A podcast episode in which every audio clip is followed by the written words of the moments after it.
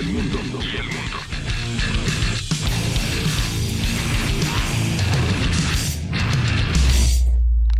Bajo la lupa.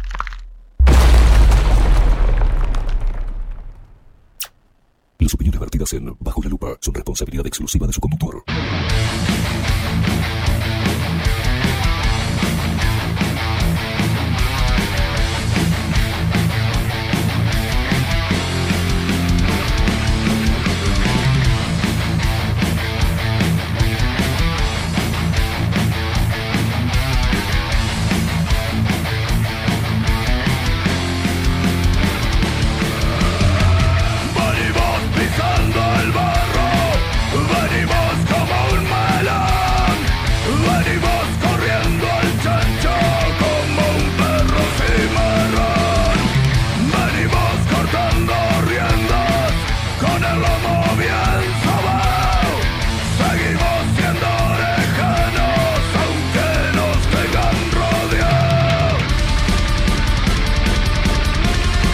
Muy, pero buenos días. Eh, Bienvenidos a un nuevo programa de Bajo la Lupa por aquí por Bajo la Lupa.uy. Más independientes que nunca, carajo.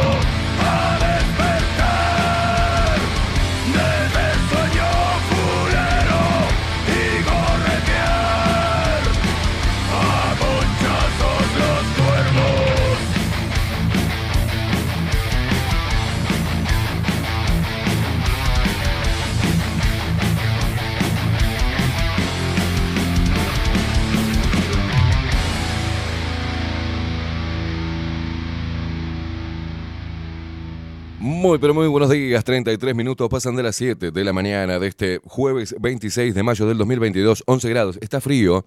Abrigate, abrigate. Para que me, esto me está quemando, me está quemando las patas. Abrigate, abrigate el cuellito, mamucha. Abrigate bien. Encajate gorrito, haz lo que sea, pero abrigá y abrigá los pendejitos, porque si no después le empieza a salir moquito y piensan que es COVID-19. Señoras y señores, dando inicio. Yo, ¿qué- ¿Cómo pasan los días tan rápido? Ya es jueves, loco. Ya es jueves. No da más. La cara de arruinado que tiene King es una cosa de loco. King, ¿alguna sonrisa? Ahí va, muy bien, señor. Esto sí que no da más. Pobrecito que estuvo trabajando hasta altas horas de la noche. Trabajando, ¿no? Solamente no hizo un No hubo. No, no hubo. Bueno, hay que. Vamos a ayudar a King. No. Señoras y señores, voy a presentar rápidamente. Hoy tenemos. Bueno, hoy se viene Aldo Matsukeli con su columna Extramuros. Vamos a ver qué nos trae. Me está, quema- me está quemando mal. Aguanten men. Ahora sí. Vamos a estar hablando del, del comercio de la sangre. Del comercio de la sangre a nivel internacional. Y está pasando acá en nuestro país. Antes estaba bajo la órbita del Ministerio de Salud Pública. ¿Y saben bajo la órbita de quién está? Todo el movimiento de sangre de ACE. Así que, señoras y señores, seguramente si lo, lo atiende ACE, hay curro. Pero vamos a pasar a presentar al equipo de Bajo la Lupa. Miguel Martínez, en la web, que está ahí despierto, el enano, viendo que esté saliendo todo bien. Está saliendo todo perfecto, ¿no? No se ría, está despierto el enano hasta ahora. Sí, se despierta. ¿No me cree? Él está todos los días despierto. Igual eh, eh, mira más a Katy que a nosotros. Es es más expresero, dijo la otra. Terrible alcahuete. En la producción audiovisual, Ramiro Piedrabuena. Y nuestras voces comerciales, las mejores, las más belias, como la de Maru Ramírez. Bienvenidos a Bajo la Lupa. Y la voz de trueno, la voz de macho, de pelo en pecho, de Marco Pereira. Bienvenidos, Luperos. ¿Y quién nos pone al aire hace posible esta magia de la comunicación? Es él, el hombre que está totalmente arruinado, que está llegando de pedo, va a llegar a- al fin de semana. Es nuestro Benjamín y el gigante Rodrigo. Lo voy suave, Rodrigo, ¿estás bien? Rodrigo King Kong Álvarez.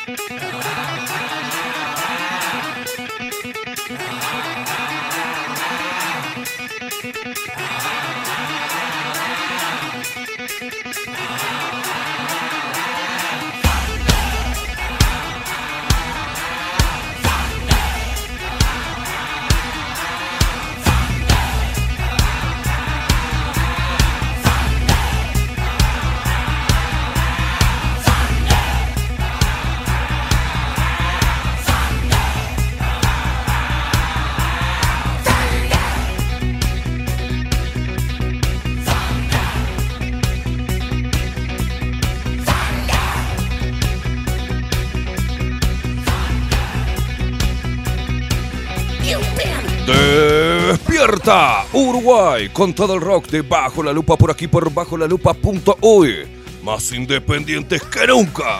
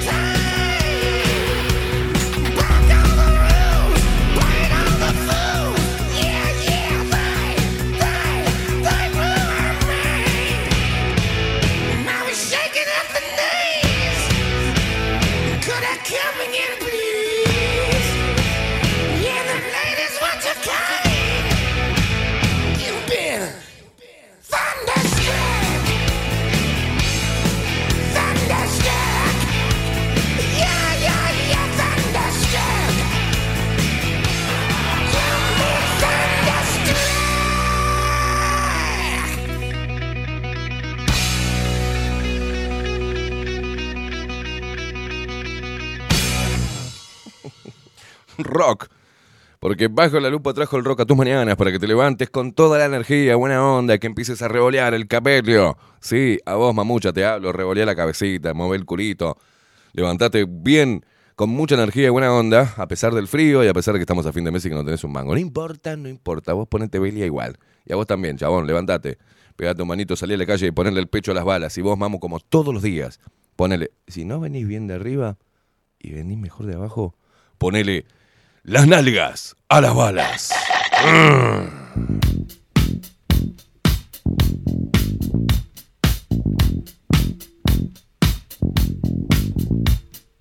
Y arrancamos todas las mañanas haciendo una especie de zumba. Vamos, chicas. cola, cola, cola, cola, cola, cola. Mirá, miralo. va. Te gusta mover la cola, torrante.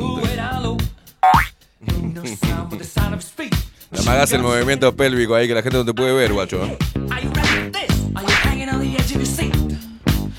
Mirá, me la juega de acá.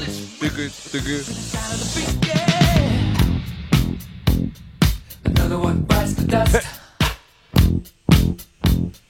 Another one bites the dust. And another one gone. And another one gone. Another one bites the dust. Hey, hey, Lo bailan todos los loquitos uruguayos. Desde Mallorca, sí señor. Madrid, de- desde, desde el Congo. Desde Estados Unidos, Jacksonville. Desde la ciudad de La Plata, Argentina, a través de 98.9 Radio Revolución, que replica nuestro laburo en duplex, el nuestro y el de Katy, de 247 Express. Un abrazo enorme a nuestros hermanos argentinos, a toda la gente, a toda la barra loca de Radio Revolución.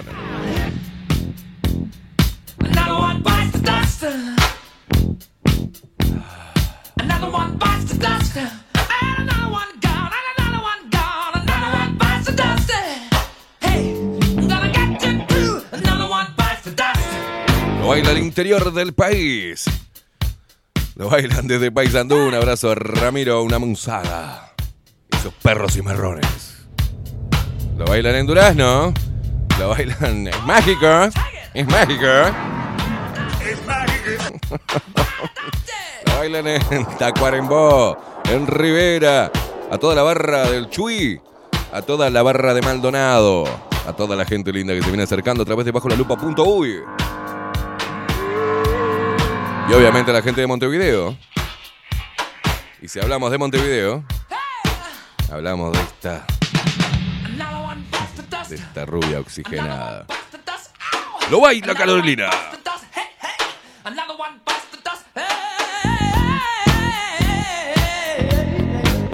Más impuestos. Más mugre en Montevideo. 'em, 'em,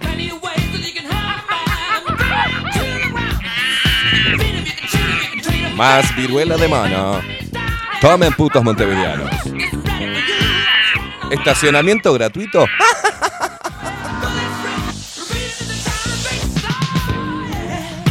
Dale, puta raca. Another one bites the Un abrazo a toda la gente de Twitch que se viene enganchando de a poquito y viene mandándonos mensajes. Recordá que te podés comunicar con nosotros a través. No sé por qué me salió así. Disculpa, parezco neutro. Te puedes comunicar con nosotros a través de Telegram, arroba bajo la lupa. Vamos a mover el cuellito. Cuellito que lo.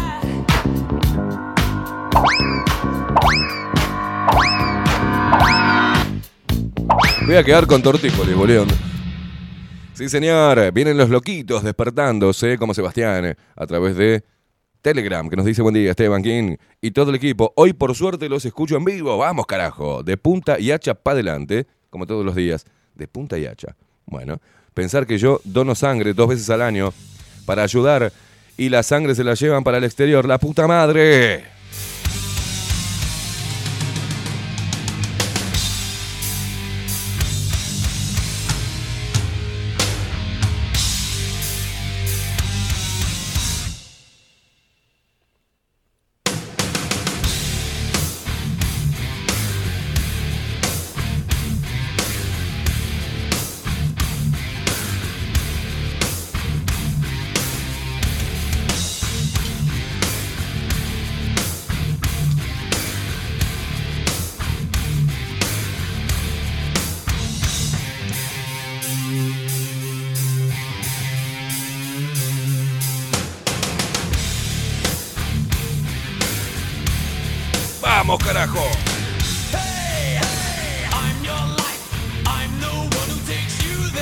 Levantarse a torrantas.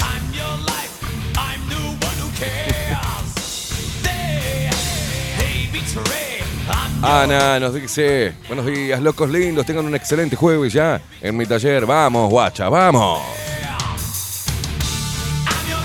Apareció el du- la duende del lago, la Nati. Dice buenos días, Reyes del Descontrol. Hoy desde la camucha. Como extrañaba esto, igual en media hora tengo que arrancar como, como un pedo. Tengan una excelente jornada, putifos. Hay que hacer algo por Rodri. Que descanse un poco. No para ese muchachito. Dice, todos por Ro. Quiero hacer un hashtag, todos por Ro. Me muero. Deje de hacerse la víctima ustedes. Nuestra Aguita Ellis. Buenos días, queridos. Qué frío, una música. Y en buen compañía de ustedes no podemos pedir nada más. Estás guapetón hoy, Esteban. Gracias, Ellis. Vos siempre me ves guapetón. ¿eh? La Aguita, la Aguita me quiere pasar para el cuchillo. Beso y buen programa. ¿Qué, qué ponés vos? ¿Qué ponés? Plata al marido, todas las cosas. Yo la veo que ella se está haciendo la víctima. Víctima. Víctima. vis- Ay, todos por Ro. Está haciendo la víctima. Víctima. Víctima. Víctima, víctima, víctima. ¿Víctima? Deje, no sea tan trolito. ¿Víctima? Buenas, buenas, dice acá poniéndole las nalgas a las balas, dice Paula. Se ve que viene mejor de Ajoba que de arriba. Bien, lo que donde vos veas que la, ba- la bala rebota, vos ponelo.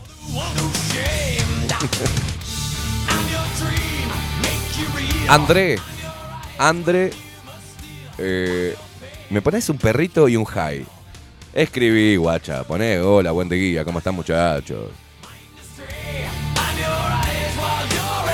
Mariel, eh, Mariel, que no sé si. Buenos días, Luperos. Un beso al Benjamín y para vos, querido. No sé si. Quería algo, ¿no? Había algo pendiente con Mariel, con vos, Rodri. No sé si eran masajes, no me acuerdo.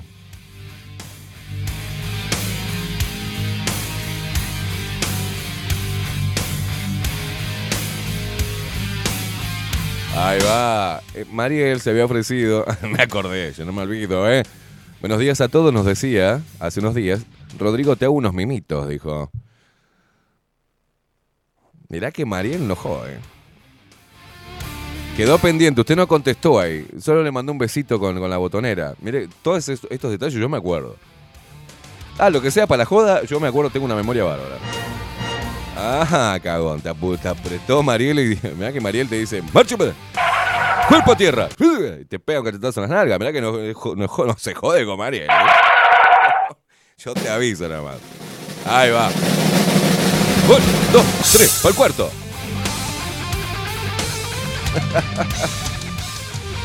Carrera Mar. ¿Sabes? Mientras que lo digo, me estoy imaginando todo. La conozco, Mariel. Te mando un abrazo, Mariel. Ay, Dios, me imagino a Rodri. Ah, no digo más nada. Póngame la música. No me castigue. Me quedo quieto.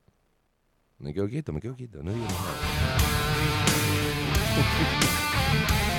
Alejandra dice, buen día, Esteban y Rodri. Buen mie- Buen... ¿Qué? ¿Qué? Estás como, como Catherine. Hoy es jueves, muchacha. Qué buen miércoles.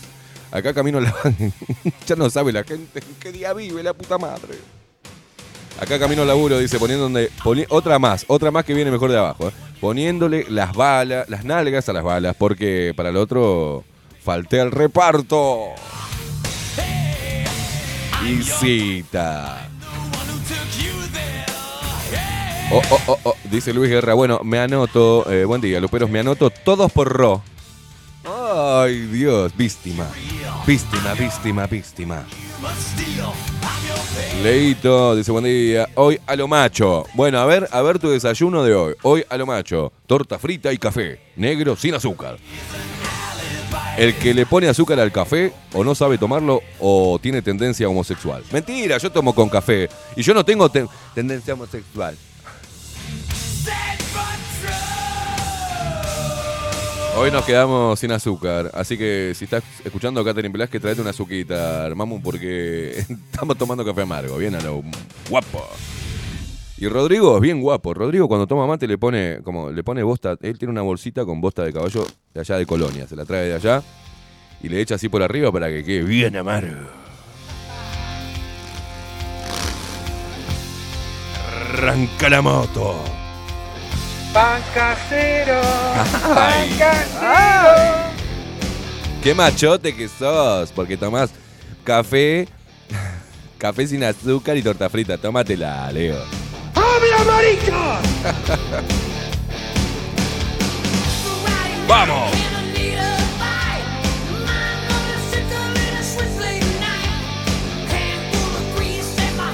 disco de rock. Bajo la lupa radio. gusta el ardete. María Guillén dice, buenos días chicos, los sigo en Twitch. Fuerza, ¿estás acá? ¿Estás a ver, ¿a dónde estás? Estás acá, guacha. Alfonsina y Marcela. Buenos días. Este mensaje es de Alfonsina para Victoria, que no sé si ya le dieron el alta. Se lo voy a pasar. Se lo voy a pasar. Le manda una luperita a otra luperita. Y por acá se lo voy a reenviar a Rodri para que te lo pase, Alfo. Quédate ahí prendida, ¿eh? Vamos, girls. Nico, Nico dice, eh, bonjour, Esteban y equipo querido, abrazo a todos y mucho amor les desea Nicolás desde el noroeste de la Francia. Dice, bueno Nicolás, un besito en la cola para vos también. Eh, no me desconcentren, no se pongan, no se pongan desde Francia también, siempre me olvido decir los uruguayos que están ahí por el mundo. Nombra algunos países, pero desde Francia también, Nico, haciendo el aguante. Gracias, guacho. Che, ¿es cierto eso que no se baña mucho y se pone mucho perfume en Francia o ya pasó eso? Ya hay agua normal en Francia. O el mito ese ya. ¿Cómo están las francesas, Nico? O bueno, no sé. Los franceses. Franceses, oh, l'amour. Yo cada vez que dicen Francia me acuerdo de Pepe Lamour. ¿Usted lo conoce, ese personaje de dibujito? oh, Me encanta cuando te resistes.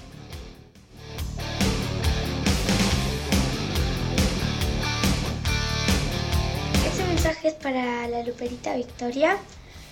Pronta recuperación. Vamos que se puede. Que luche por sus sueños y, y defenderlos. Hace, hace honor a tu nombre y un beso grande, Alfo. Ay, Dios, me- es una cosa tan divina, Alfonsina, la luperita más rebelde. Hace, honor a tu nombre, porque se llama Victoria. Es un. te mandamos un abrazo, Alfo, te queremos mucho. Acá tus tíos, tus tíos de Bajo la Lupa Contenidos.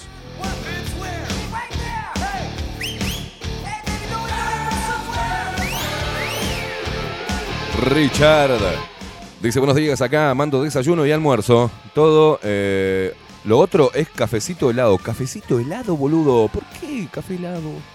Mirá con hielo el café. Pero te vas a sacar encima. Buenos días Esteban, hoy abrazo y besito para Cirilo y Victoria. Mirá vos, qué bien la gente cómo se acuerda. Mirá, Cirilo, te mandamos un abrazo y estás escuchando, loco, pronta recuperación. Y también para Victoria. Qué bien, Lilian, qué memoria. Te mando un abrazo.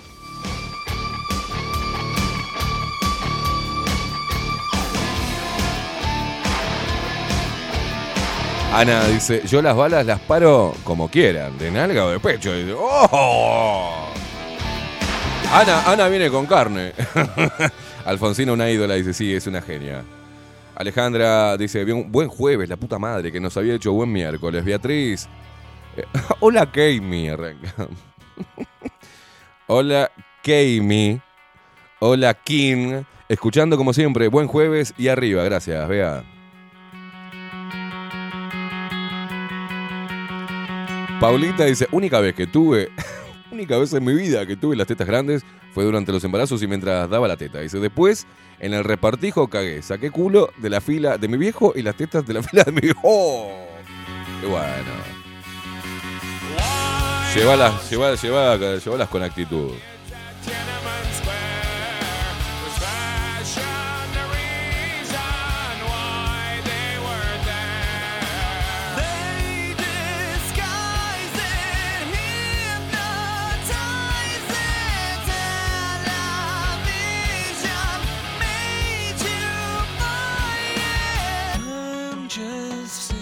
Hola, Bebota. Buenos días, guacha.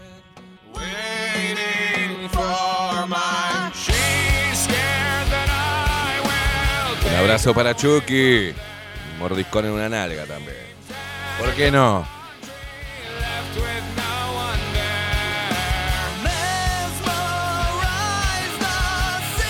Acá nos manda Lore, pre-desayuno, agua con limón y canela. Pero cada vez está más pobre, guacha. Ayer tenías galletitas, por lo menos. ¿Qué lo parió? Lo que hace fin de mes, ¿eh?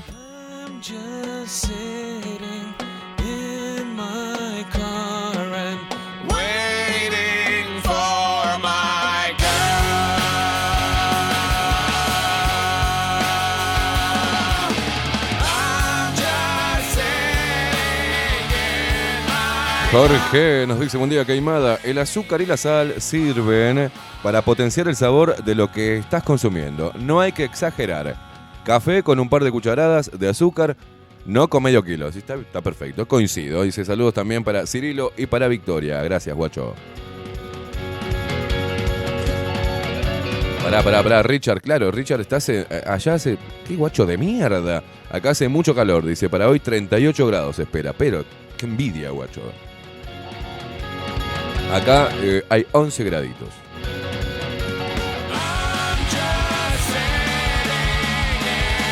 No sé qué me está pasando con los disminutivos, boludo. Me estoy emputeciendo. No sé, 11 graditos. ¿Por qué digo graditos? Corregime, boludo. 11 grados hace acá. Que me llegan mensajes y me, pongo, me, pongo. No me desconcentren, señores.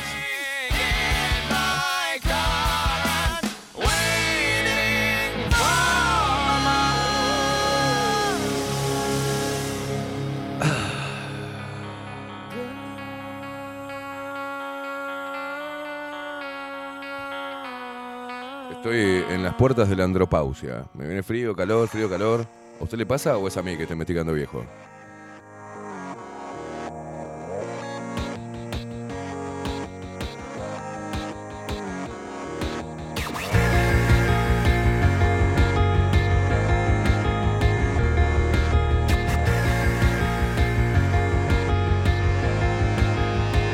Dale que le damos unos minutitos más, ¿eh? Así se van despertando. ¿Cómo se levantaron hoy, manga de atorrantes?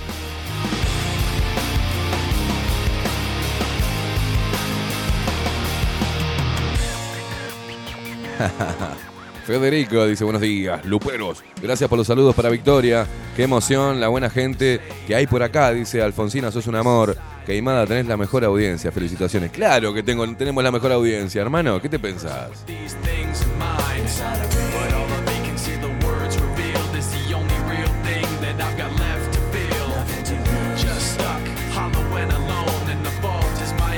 Federico es el eh, papá, ¿no? De, Victoria. Eh, sí, es el papá de Victoria. Dice, eh, nos decía ayer, estamos con Vicky esperando el alta de una buena vez.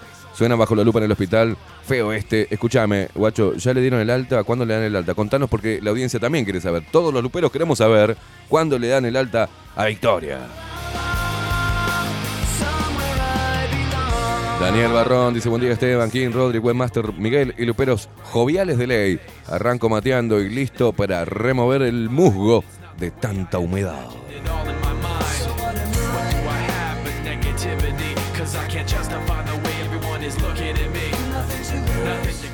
Acá creo que se pudre con la consigna.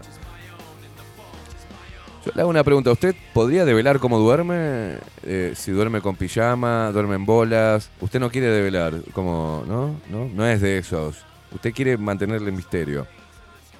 Bueno. ¿Cómo dormís?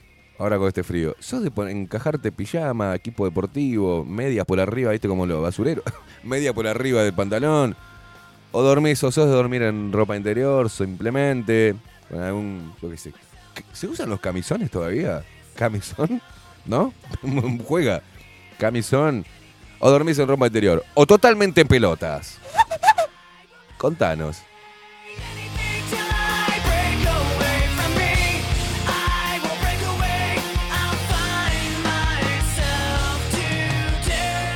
Hay gente que duerme con capucha, boludo, con, con- impresionante. Se pone un pantalón o se pone medias cancán y un pantalón, duerme como si fuera a hacer deporte, como si fuese a salir a caminar por la ramba. La ramba, la rambla.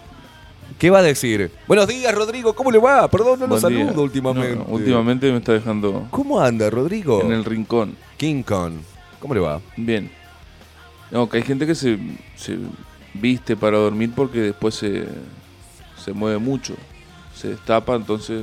Ah, no es usted, o sea, No, es, no, no, no. es otra gente que usted más o menos También es como Kate, hace como equipo consultores. Hay, hay gente que No, no, no hablo por mí. no habla por usted, habla por otras, otras gentes. Sí. ¿ah? ¿Qué, qué hacen? Hay gente que se mueve mucho. Se Sí. mueve mucho y se destapa. Se por eso destapa duerme bueno. vestida. Imagínese con estos fríos. Claro, no, entiendo, entiendo, entiendo el punto. Te mueves mucho, te ¿Nunca le destapas. pasó despertarse a mitad de la madrugada y. Yo me he despertado a mitad de la madrugada en situaciones bastante No, complejas, no, Pero pero estar destapado. no, no. Automáticamente mi cuerpo, si siente frío, se tapa. Y si siente calor, dormido nomás. Mi cuerpo es inteligente. Muy bien. ¿Cómo? A ver qué dice. Lore, dale, poneme música. Dejá, dejate de reflexionar. Vos tenés una gana que la gente te rape.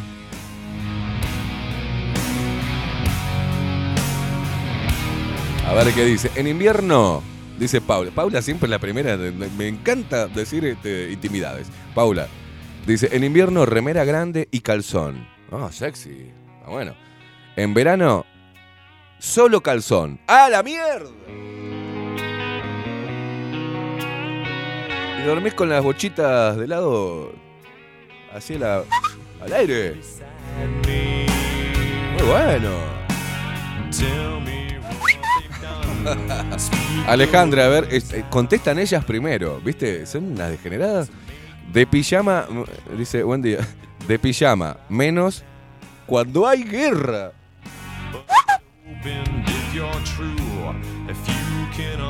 Son unas atorrantas, porque después, viste, empiezan, están hablando con algún chabón de noche y ¿cómo, cómo está durmiendo? No tengo ropa interior. Mentira, están puestas con un coso tapado hasta la cabeza. Mentirosas.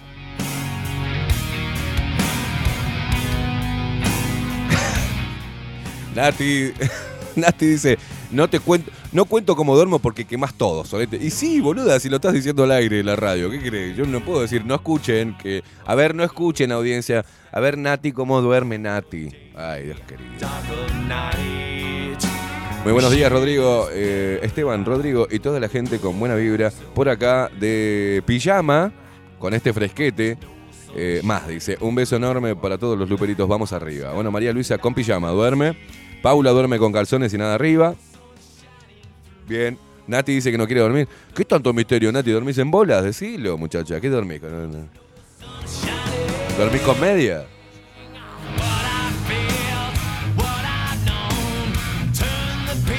Carlos Mota. Aparecieron los chabones. Eh, buen día, máquinas incansables. Rodrigo, abrazo, buena jornada. Rodri, pedí foto. Eh, pedí foto, dice. Está bien que a caballo regalado no se le miren, no se le mire el pelo. Bueno, no, no. Esteban, yo duermo en bolas. Ay, Carlos, déjate de joder. Esteban, yo duermo en bolas. Máximo una herring, dice, porque nunca se sabe qué puede pasar en la madrugada. Si se arma candela, mientras te sacas todo, se te van las ganas. bueno, es válido, es válido. Es válido.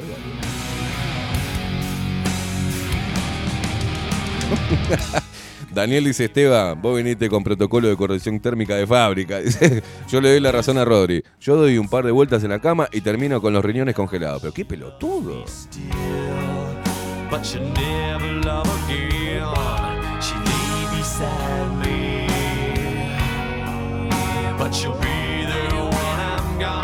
Chucky tampoco quiere decir cómo duerme, che. Pero ¿qué les pasa? A ver, Mabel Trillo, tomá pa' vos. Ella lo va a decir, mirá. no, me muero con Mabel, es tan divina. Muy buenos días, barra conspiranoica, Esteban Rodrigo y todo el equipo de Rebelde Luperos. Sin lluvia hoy, sí, hay que verle el lado positivo, Mabelucha. Buena jornada para todos. Dice Mabel duerme. No, no. Me encanta cómo le. Mabel duerme en tanga y sutién. Es que Mabel es una mujer acalorada. ¿viste? Mabel, es fuego. Mabel, no hay ninguna ahí. Un veterano que esté arrimando la bocha. Nada, estamos Solari y Mabel y durmiendo en tanga y sutién. Es un desperdicio, muchachos, ¿eh? Claro. Media pila. Vamos a ayudar a Mabel. No, no. Javier Sixto dice, buenos días, Solete. Yo duermo con la chota. No, no. Al hombro. Ana, a ver cómo duerme. Invierno, herring grande, de manga larga, calzón y bolsita de agua caliente. En verano, de musculosa y calzón. ¿Pero por qué se tapan arriba? Se, se les enfría el pechito. Nico, lo de bañarse es mito, creo. Dice, respecto a Francia. Yo le preguntaba si echaban mucho perfume y poca agua los franchutes. Dice, lo que sí, te espero acá, dice. Buenos perfumes no falta, sí, por eso quiero ir a Francia. Tengo unas lindas amigas francesas para presentarte. ¡Sí! ¡Vamos para ahí! ¿Puedo llevar a Rodrigo? Bueno, bueno, bueno. Bueno, bueno. Hay gente que. Chup. Ay, Dios. No me pongan loco. Acá dicen. Paren un poco, acá dice Nati. Me acuesto vestida. No sé qué pasa después. Que queda todo en el fondo de la cama. ¡Oh! Tenés sueños húmedos, Nati. Queda todo en el fondo de la cama. ¿En qué fondo? ¿Cuál es el fondo de la cama? ¿Será para los pies? ¿Será atrás tuyo? ¿Dónde es el fondo de la cama, Nati? ¿Tiene fondo la cama? Nena.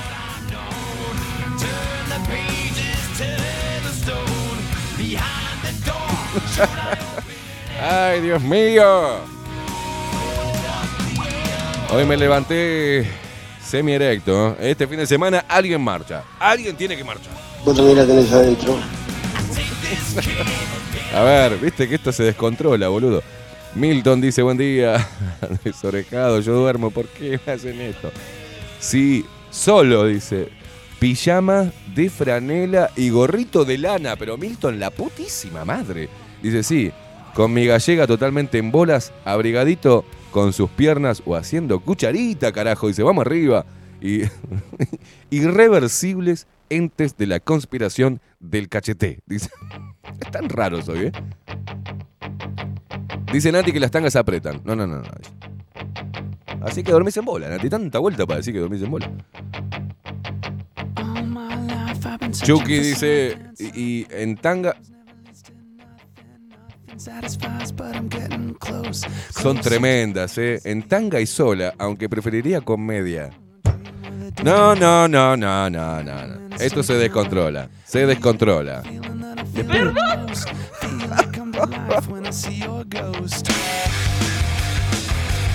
Vamos a ayudar a. Vamos a ayudar a la gente. Qué bravo que está, loco, cómo derrapan. Yo no entiendo cuando este programa propone cosas serias y ustedes lo llevan para cualquier lado. Así no se puede. Alejandra Fredo dice, buen día gente, cuando era joven, bien livianita. ¿Qué? Ah, cuando era joven, bien livianita. ¿Qué es bien livianita? Queremos detalles, señores. Tanga, sutién, en bolas, con pijamas, sin tanga y sin sutién, con una remera larga. Queremos saber. Va subiendo la temperatura. A cruzarlo uno. Buen día, gente. Cuando era joven, bien livianita. Dice, pasando los años, un busito, ya que corre el riesgo de amanecer con los pechos ayudados a la sábana. ¡Pará! Escuché lo que dijo Alejandra. que si no. Claro, viene la onda bombucha. Cuando era joven, bien, bien livianita dormía. Pasando los años, un busito. Anudado quiere decir que ella, si no duerme con un busito, termina con las tetas enredadas en la sábana. ¡Pará un poco!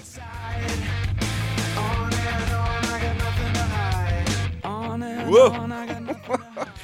Ah, Leticia, eh, Leticia. ¿Cómo aparecen, guachas? Miren que son degeneradas, ¿eh? Hola, yo al negro Luis no lo dejo ponerse medias. Medias no. y me la dejan picando ahí la media que te puede poner Luis, ¿no?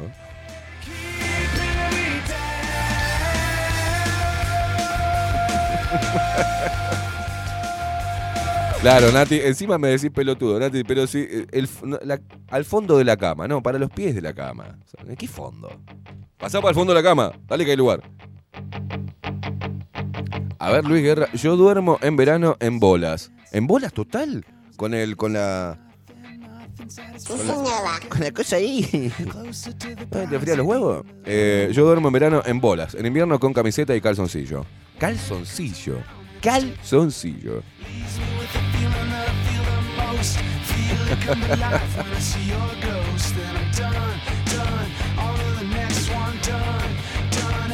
Pará, pará, pará, pará. Lore dice, en verano camisón, obvio. ¿Se usa camisón todavía? En invierno no tengo, no tengo una pierna peluda, pero tengo la manta eléctrica a full, o sea, sin camisón. Ay, vos y tu, tu manta eléctrica. Yo no puedo dormir con manta eléctrica, ¿sabes? Me despierto todo sudado. Pues yo ya de por sí tengo calorcito como que. Como que soy un tipo caliente, ¿viste? Apareció, mire quién apareció. Qué raro, me parecía raro. Apareció Karen. Buen día, putarracos. Dice, ¿cómo, cómo duermo? Depende. En pareja y en invierno, cuando no quiero nada con un vestido. ¿Eh? Cuando no quiero nada. Ah. La mujer envía, envía mensajes cuando quiere algo y no quiere nada. Y uno se da cuenta, ¿cierto? Sí, según cómo se acueste, es que esta quiere guerra o esta no quiere nada. Bien, a ver cómo son las claves acá. Dice, buen día, putarracos. ¿Cómo, eh, ¿Cómo duermo? Depende, dice. En pareja y en invierno, cuando no quiero nada, con un vestido viejo, vestido viejo, de manga larga y un, y un calzón enorme y feo, dice, pero re cómodo y medias. En verano, cuando no quiero nada, como Dios me ayude y con el mismo calzón.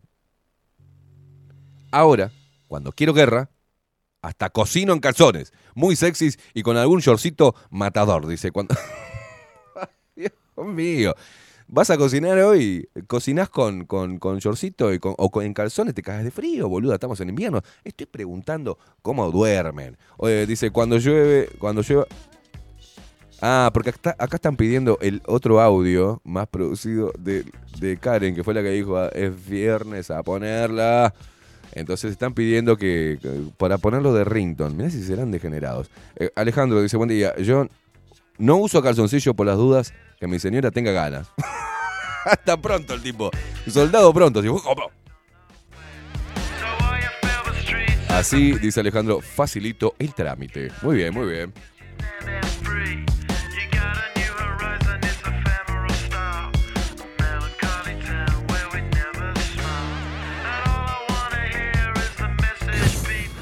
Richard no puede doler eso.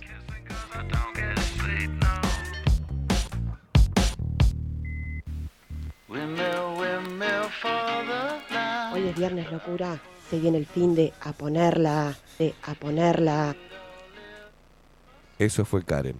a ponerla. En algún viernes, antes, hace muchos años. No la quemes así. No la quemes así. Ella está, ponerla, ponerla, ya está preparada. ¡No!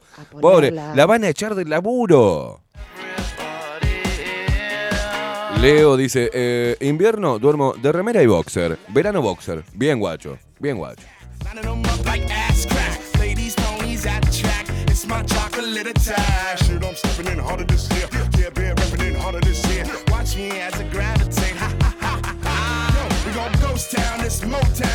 Qué manga de degenerados, ¿eh? Hasta para dormir son degenerados. Y acá dice Hugo Paniza, buen día, luperos. Yo duermo como todo escorpión, con una arepa caliente encima. ¡Eh! Sos raro, Hugo. Sos raro.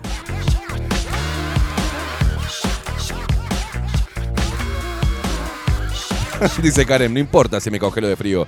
Cocino en canzones. Dice, voy aprontando todo de antes. Dice, el mensaje tiene que ser claro para ir preparando lo que se viene. ok. Cada cual. Dice Amanda, buen día, pirados de coctelera. Teniendo calentita la cama y un acolchado de plumas podría dormir desnuda. Pero con hijos grandes y con ganas de ir al baño no lo recomiendo. Así que lo mínimo, pero lo más decente que puedo. Tengan buena jornada. Bien, Amanda, ella es decente. Claro, te levantás y se- aparece, te cruzás con el pibe en el camino al baño. ¿Qué haces, mamá, pelota? Es horrible, ¿no? Claro, claro. Entiendo, entiendo, entiendo. Nando dice, buen día, genios. Nada como dormir en bolas en verano. En invierno, remera, manga larga y boxer. Qué interesante la lupera que enreda las gomas de la.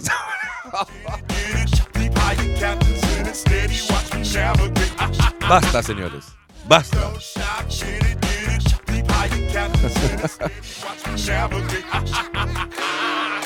Ah, en Colombia. Ah, estás en Colombia, boludo. Le dicen arepa a la vallaina. En Colombia le dicen arepa. Yo arepa la tenía de Venezuela, pero en Colombia le dicen, en Colombia le dicen arepa a la chichi. Así que lo que vamos a traducir, buen día Lupero, yo duermo como todo un escorpión, con una arepa, con una chichi caliente encima, tranquilo. Ayer me mandaste una foto que estabas comiéndote unos cuantos panchos, boludo. Tengo que sacarme esa imagen de, de mi cabeza porque no es muy masculina. Cállate la boca.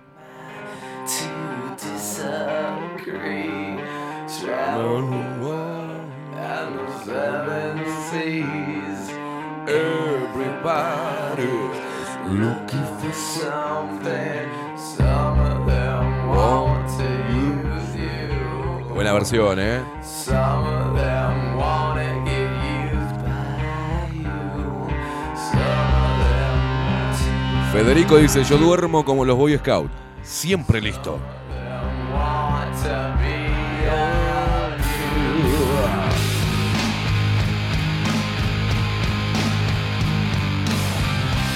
A ver, fíjate, lee, eh, escuchate si podés, Rodri, este, este audio que es del papá de, de Vicky que está internada, nuestra luperita loca. Te lo mando y a ver qué, qué dice y lo pasamos.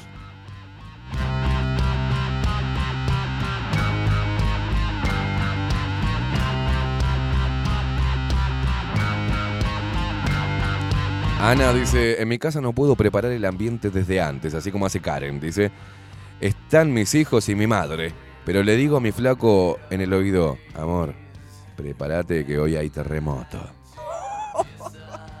Me imagino la cara de, de tu flaco mirando, yo que sé, el informativo, y vos te le acercás y le decís eso y, y el loco hace, hace el ruido cuando se atraganta. El tema es el tono con lo cual se lo decís. Con que es imperativo, es como para invitando, sexy, un susurro medio, medio, medio cachondo.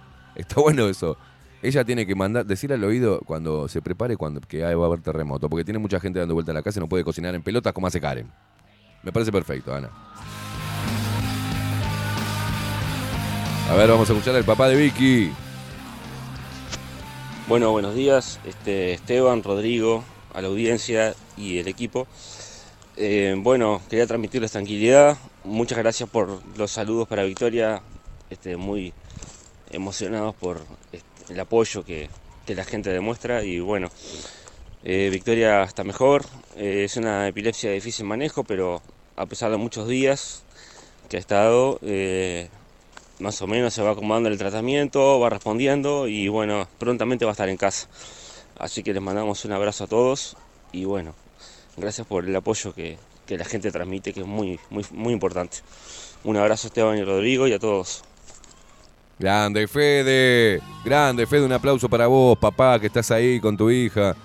Este, y, estamos muy contentos que, que Victoria se esté recuperando y esté ya pronto. Casi falta muy poquito para que vuelva al hogar. Así que desde acá eh, le mandamos un abrazo enorme para vos, para la mamá, para Victoria. Y, y nos alegra poder ser ese nexo y poder impulsar y, dar fuerzas y acompañar en este momento. La radio eh, tiene eso. Y estos locos que tenemos en la audiencia son unos divinos, ¿eh? Así que te mando un abrazo, Fede. Fuerza, fuerza, loco. Vamos arriba. Eso es un papá ahí, con huevos. Vamos, carajo.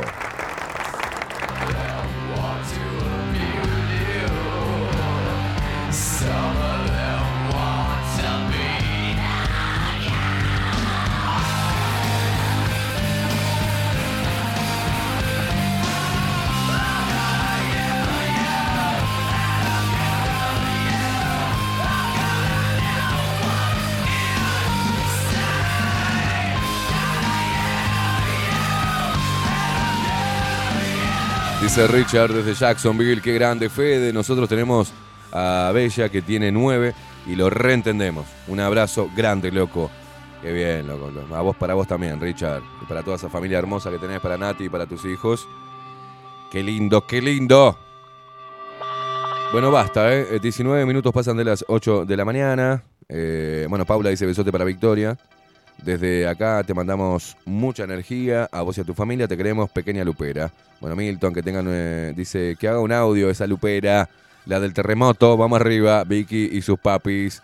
Eh, Fuerza Victoria, dice Hugo. Están todos ahí, ¿eh? Están todos ahí. Vamos a, vamos a hacer la primera pausa.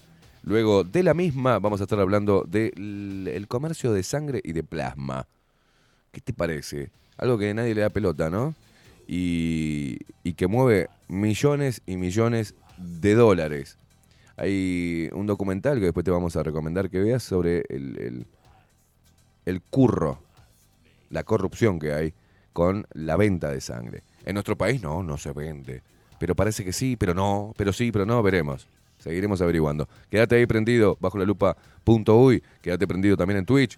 Escuchanos, venos a través de nuestros, nuestros nuestras vías de comunicación y nuestros streaming. Señoras y señores, pausa, ya venimos.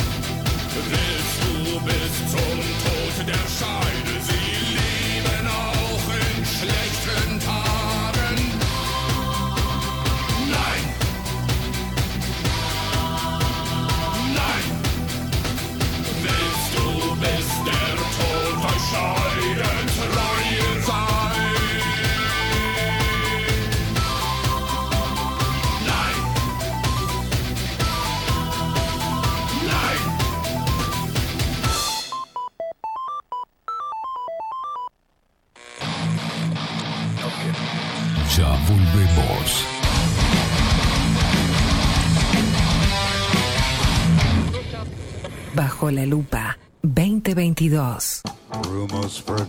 Rivero Hermanos, Barber Shop. Desde Salto a Montevideo. 24 años de trayectoria en barbería tradicional. Corte de cabello, afeitado al ras y modelado de barba con fomentos. Vení a conocer nuestros sillones con más de 100 años y te contamos su historia. Rivero Hermanos. Gabriel Pereira 3081 Casi Yauri. Reservas al 096 531 879.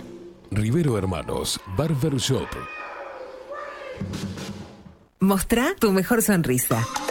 En Timbo, consultorio odontológico, te ofrecemos la atención y todos los tratamientos necesarios para recuperar tu salud bucal. Reserva tu consulta diagnóstico sin cargo al 099-750-182. Te esperamos en Colonia 1181, oficina 505, esquina Cuareim. Nombrando a Bajo la Lupa, obtendrás un 10% de bonificación. No postergues más la sonrisa que te mereces. Timbo, consultorio odontológico. 099-750-182. Grupo Service. Servicio técnico especializado. Huawei, iPhone, Xiaomi. Trabajamos con todas las marcas. Contamos con servicio express. Cambio de pantalla en 30 minutos. Grupo Service. Grupo Service. Reparación de celulares, computadoras y tablets. Encontrarnos en nuestra web gruposervice.com.uy y por WhatsApp 094 389 568. Estudio Jurídico Notarial, Perezcal y Asociados. Más de 25 años de experiencia en todas las materias, representando a estudios nacionales e internacionales. Una amplia trayectoria en materia penal, sucesiones y reivindicaciones. Más de dos décadas de experiencia recuperando terrenos ocupados. Torre Gorlero, oficina 20, 21 y 22. 099-309-319. Estudio Jurídico Notarial, Perezcal y Asociados.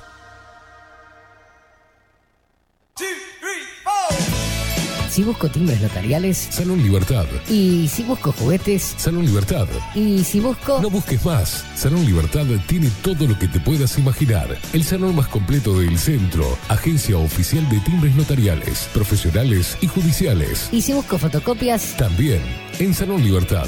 Paraguay 1344. Teléfono 2-938-33. Y si busco golosinas. Y si busco refrescos. Y si busco alfajores. También Salón Libertad. 2-938-33.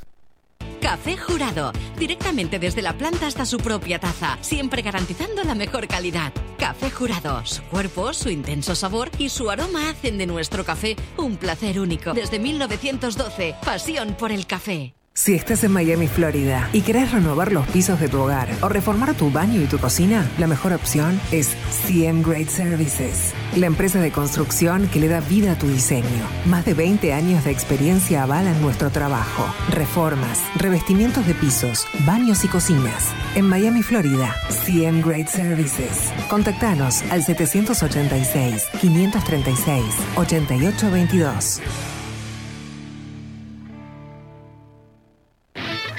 Pescadería El Italiano.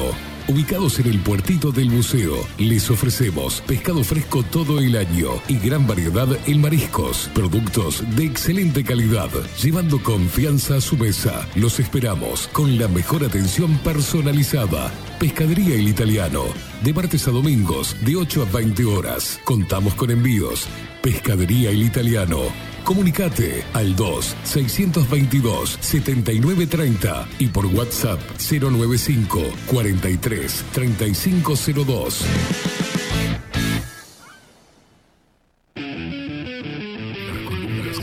Las columnas de Bajo la Lupa. Martes. O en tú. Tiempo incierto. Miércoles. Pablo Boraño. La otra cara de la historia. Jueves. Alto Max Kelly. Extramuros. El deporte. De la mano de Gonzalo López Tuana. De punta y para arriba. Bajo la lupa. Más independientes que nunca. La Carola. 13 años haciendo las mejores paellas y tortillas españolas de Montevideo. Sus chefs, Marcos y Carola, no solo ofrecen las mejores paellas, sino que también tienen las mejores pavlovas de la ciudad. Cuentan con un jardín exclusivo para tapeos, degustaciones de vinos y reuniones familiares. También ofrecen un menú express con opción de pasta y jugos naturales. De martes a viernes a partir de las 20 horas, sábados y domingos, también al mediodía. Instagram, La Carola Tapas. Gonzalo Ramírez 2225, esquina Juan Polié. Reserva tu lugar 099 24 20 72. La Carola, el clásico de la ciudad. Si busco timbres notariales. Salón Libertad. Y si busco juguetes. Salón Libertad. Y si busco... No busques más. Salón Libertad tiene todo lo que te puedas imaginar. El salón más completo del centro. Agencia oficial de timbres notariales, profesionales y judiciales. Y si busco fotocopias. También en Salón Libertad. Paraguay 1344. Teléfono 2 900 3833. Y si busco golosinas. Y si busco refrescos. Y si busco alfajores. También Salón Libertad. 2 900 38 33. Wolfer Contenedores. Realizamos oficinas, viviendas y proyectos a medida.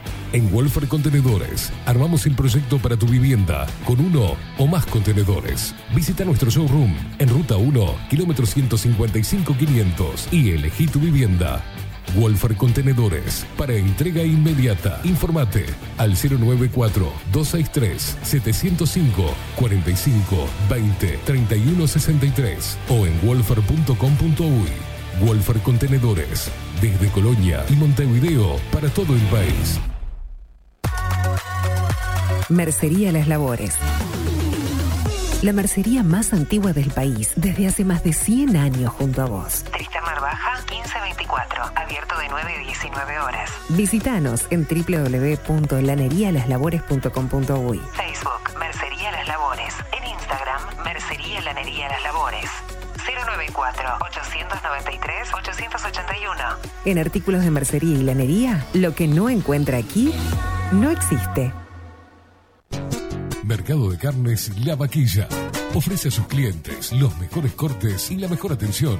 Ventas por mayor y menor. Descuentos especiales a parrilladas, colegios y caterings. Envíos sin cargo. Teléfono 2-208-9877. Horarios de lunes a sábados de 7 a 13.30, de 17 a 20 horas. Domingos de 8 a 13 horas. El tierno sabor de nuestras mejores carnes a su mesa. Mercado de Carnes La Vaquilla. Avenida San Martín, 2555. Teléfono 2-208-9877. Envíos sin cargo. La imagen lo es todo. Adolfo Blanco, fotógrafo profesional. Una buena foto guarda tus recuerdos y también puede vender tus productos. Cobertura fotográfica de cumpleaños, bodas, eventos empresariales, retratos, books, fotos de productos, fotos para web. Fotógrafo profesional, Adolfo Blanco, 099 150 092. Hola, ¿cómo estás? Mi nombre es Maru Ramírez. Soy locutora profesional desde hace 26 años. Cuando me preguntan, ¿cualquier persona se puede dedicar a la locución? Mi respuesta es bien sencilla. El 20% es la voz y el 80% es lo que vos haces con ella. En los workshops que doy de locución comercial, descubriremos no solo si quieres ser parte de este mundo, sino también cómo trabajar de tu voz, cómo organizarte, cómo ejercitar tu voz para una mejor dicción, modulación y respiración. No, no importa que no tengas conocimiento de locución. Lo que importa son las ganas de aprender y descubrir un mundo nuevo que te pueda ayudar a conocer tu voz y una nueva forma laboral. Te espero. Dale, comunicate por WhatsApp al 095-062-082 o por Instagram, arroba marulocutora. 740 es un documental en construcción que busca reflejar el impacto global de la pandemia y su repercusión en Uruguay. En un mundo donde la manipulación, el engaño y la censura son moneda corriente, queremos que las voces no consideradas puedan ser visibles y escuchadas. Necesitamos de tu apoyo para poder continuar. Comunicate 098-367-974. Visita nuestra web 740.tv. Seguinos en Twitter e Instagram. Difundí, compartí. 740. Forma parte.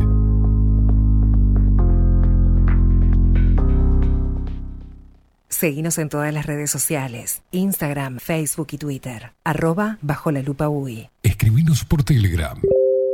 Arroba bajo la lupa UI. Seguinos en vivo por nuestro sitio web, bajolalupa.uy. Bajo la lupa. Periodismo independiente.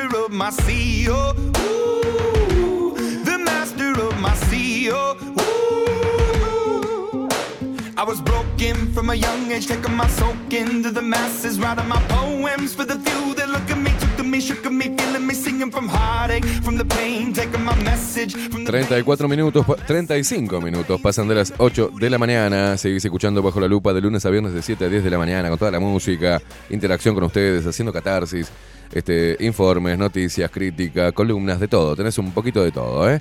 Eh, 11 grados, hace, está fresco, abrigate, abrigate el cuellito, el eh, pechito, mamucha, y salí a ponerle el pecho a las balas.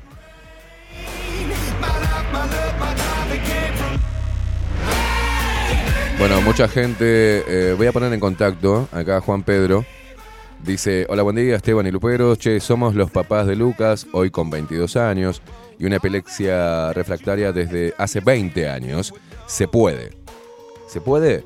Sí, se puede. Dice, los médicos son parte de la familia. Los medicamentos son difíciles de conseguir. Y sí, pero ya hemos molestado a tanta gente que eh, quiere a Lucas y nos quiere.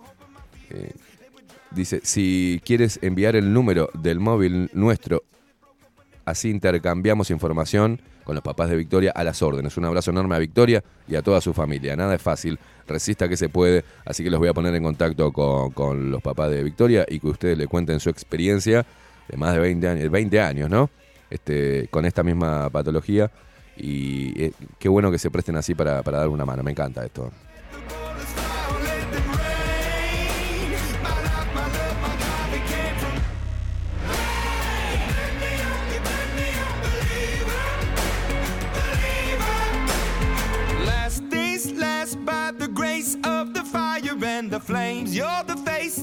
Bueno, pero vamos al tema que nos compete.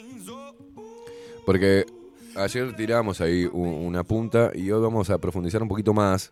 Este, y vamos a ver si podemos obtener alguna respuesta jerárquica, ¿no? Al respecto, porque podría, se podría estar dando, debido a que no hay, los controles son ineficientes y por un lado se publica desde eh, organismos gubernamentales una cosa y por el hay una ley este, y ahora vamos a, a entrar un poquito por arriba pero eh, en el informe del 2021 de comercio exterior realizado por la Universidad Católica del Uruguay figura en uno de los rubros de exportación específicamente el 3002 3002 la sangre humana y animal preparada para uso terapéutico.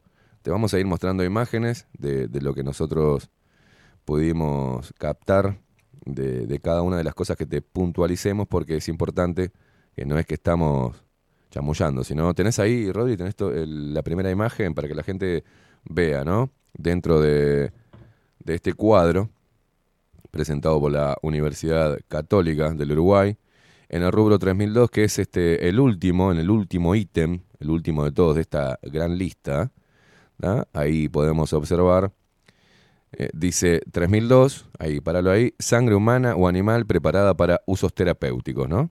Está dentro de los bienes que exporta Uruguay.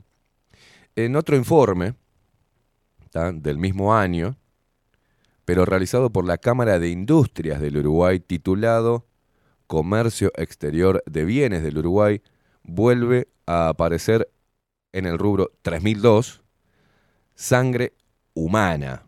Ahí está marcadito. ¿Lo ven? ¿Lo están viendo la gente que lo está viendo ahora? Bueno, esto es una la fuente está elaborado por Uruguay 21 en base a datos de la Dirección Nacional de Aduanas. Y acá habla en- de vuelta, vuelvo a poner uno de los rubros productos, tenés automóviles de turismo, teléfonos, vehículos automóviles, na, na, na, na, 3002, sangre humana. Y te da en el periodo del 2020-2021. La información es oficial. Uruguay está exportando sangre humana. ¿tá? Esto llama la atención, ya que donar sangre es un, es un acto altruista y la ley número 18.307 en su artículo cuarto, prohíbe su comercialización. Esto alertó a mucha gente y generó un pedido de informes y acceso a la información pública realizado por Stephanie Magliano. En el mismo, ella consultó formalmente al Ministerio de Salud Pública. Bueno, la información solicitada dice así, por parte de Magliano, ante los trascendidos de prensa recientes sobre la exportación de sangre humana por parte de Uruguay y habiendo corroborado que, según Uruguay 21, la agencia responsable de la promoción de exportaciones, inversiones e imagen país, en sus informes sobre estadísticas de comercio exterior, declara que se viene exportando desde el año 2001 hasta el 2021 de manera ininterrumpida con el NCM4 número 3002. Solicito se me informe. 1. Dice, ¿cuál es la normativa habilitante para dichas exportaciones? Ya que la ley número 18.307, del, promulgada el 18 del 6 del 2008, eh, prohíbe la comercialización de sangre humana y sus hemoderivados. 2. ¿A qué países se exportó sangre humana además de Israel y Ucrania? Y 3. ¿Con qué fines se realizaron dichas exportaciones? Ex- experimentaciones, uso terapéutico, etc. Esa fue la solicitud de información, el acceso a la información pública, que debería ser pública, ¿no? Pero ella habla de un trascendido de prensa, eh, al cual nosotros lo pudimos ver, y mucha gente que está ahí del otro lado, que fue a través de Montevideo Portal, ¿no? El trascendido de prensa al cual se refiere Magliano, la solicitante de información, es a un ar- artículo de Montevideo Portal que el medio de prensa editó pocos minutos después de ser publicado. En él decía, entre otras cosas, lo siguiente. Durante el 2021, dice acá, Ucrania, un mercado de poca rele- relevancia. Durante el 2021, los intercambios comerciales entre Uruguay y Ucrania equivalieron en términos de exportación a eh, 880 mil dólares, o sea, poco, mientras que se importaron productos por un importe de 2.662.200 dólares. Particularmente Uruguay le vendió el año pasado al país invadido. El artículo original decía sangre humana preparada para usos terapéuticos, profilácticos, sueros, entre otros productos vinculados a biotecnología agropecuaria, por 323.160 dólares, siendo el principal rubro de exportación hacia Ucrania. Pero en realidad el artículo este, original decía sangre humana. Y ahí fue que nace el pedido de informes. Por ley, el Ministerio de Salud Pública tenía 20 días hábiles para responder el pedido de información. No lo hizo en tiempo y forma y pidió prórroga. Pero sin ser por ese hecho sospechoso de la prórroga, contestó lo siguiente, que obviamente es aún más sospechoso.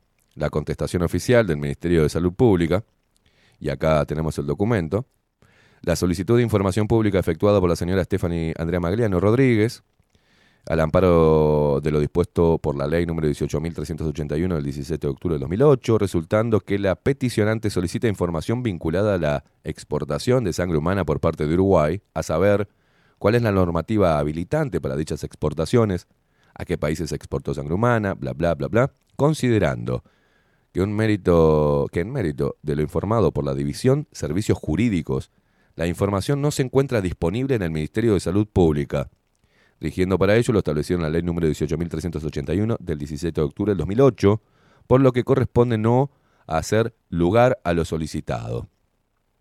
Que de acuerdo a lo dispuesto por el artículo 16 de la citada disposición legal, el acto que resuelva la petición debe emanar del jerarca máximo del inciso o quien posea facultades delegadas al efecto.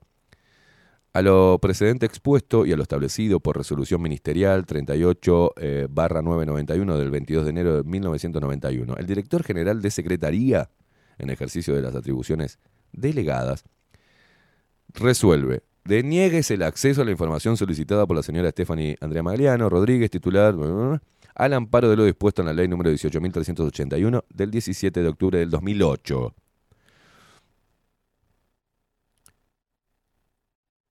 Ahora vamos a atender eso. ¿Es el Ministerio de Salud Pública quien debe dar la información? O quizás sea ACE. Ahora te voy a contar. Pero volvamos al artículo en cuestión. El de Montevideo Portal, que fue editado luego de las preguntas de los lectores en redes sociales. El mismo decía que Uruguay había exportado sangre humana a Ucrania. Y luego se corrigió y terminó diciendo sangre animal. Ante esto, salió al cruce un pandémico, doctor, pro actual gobierno y pro pandemia. Y parece que hay gente que le tiene mucho miedo a este hombre. Muy mediático él. Y muy oficialista, lo vende la, la pinta, ¿no? Y muy oficialista, muy afín al Partido Nacional.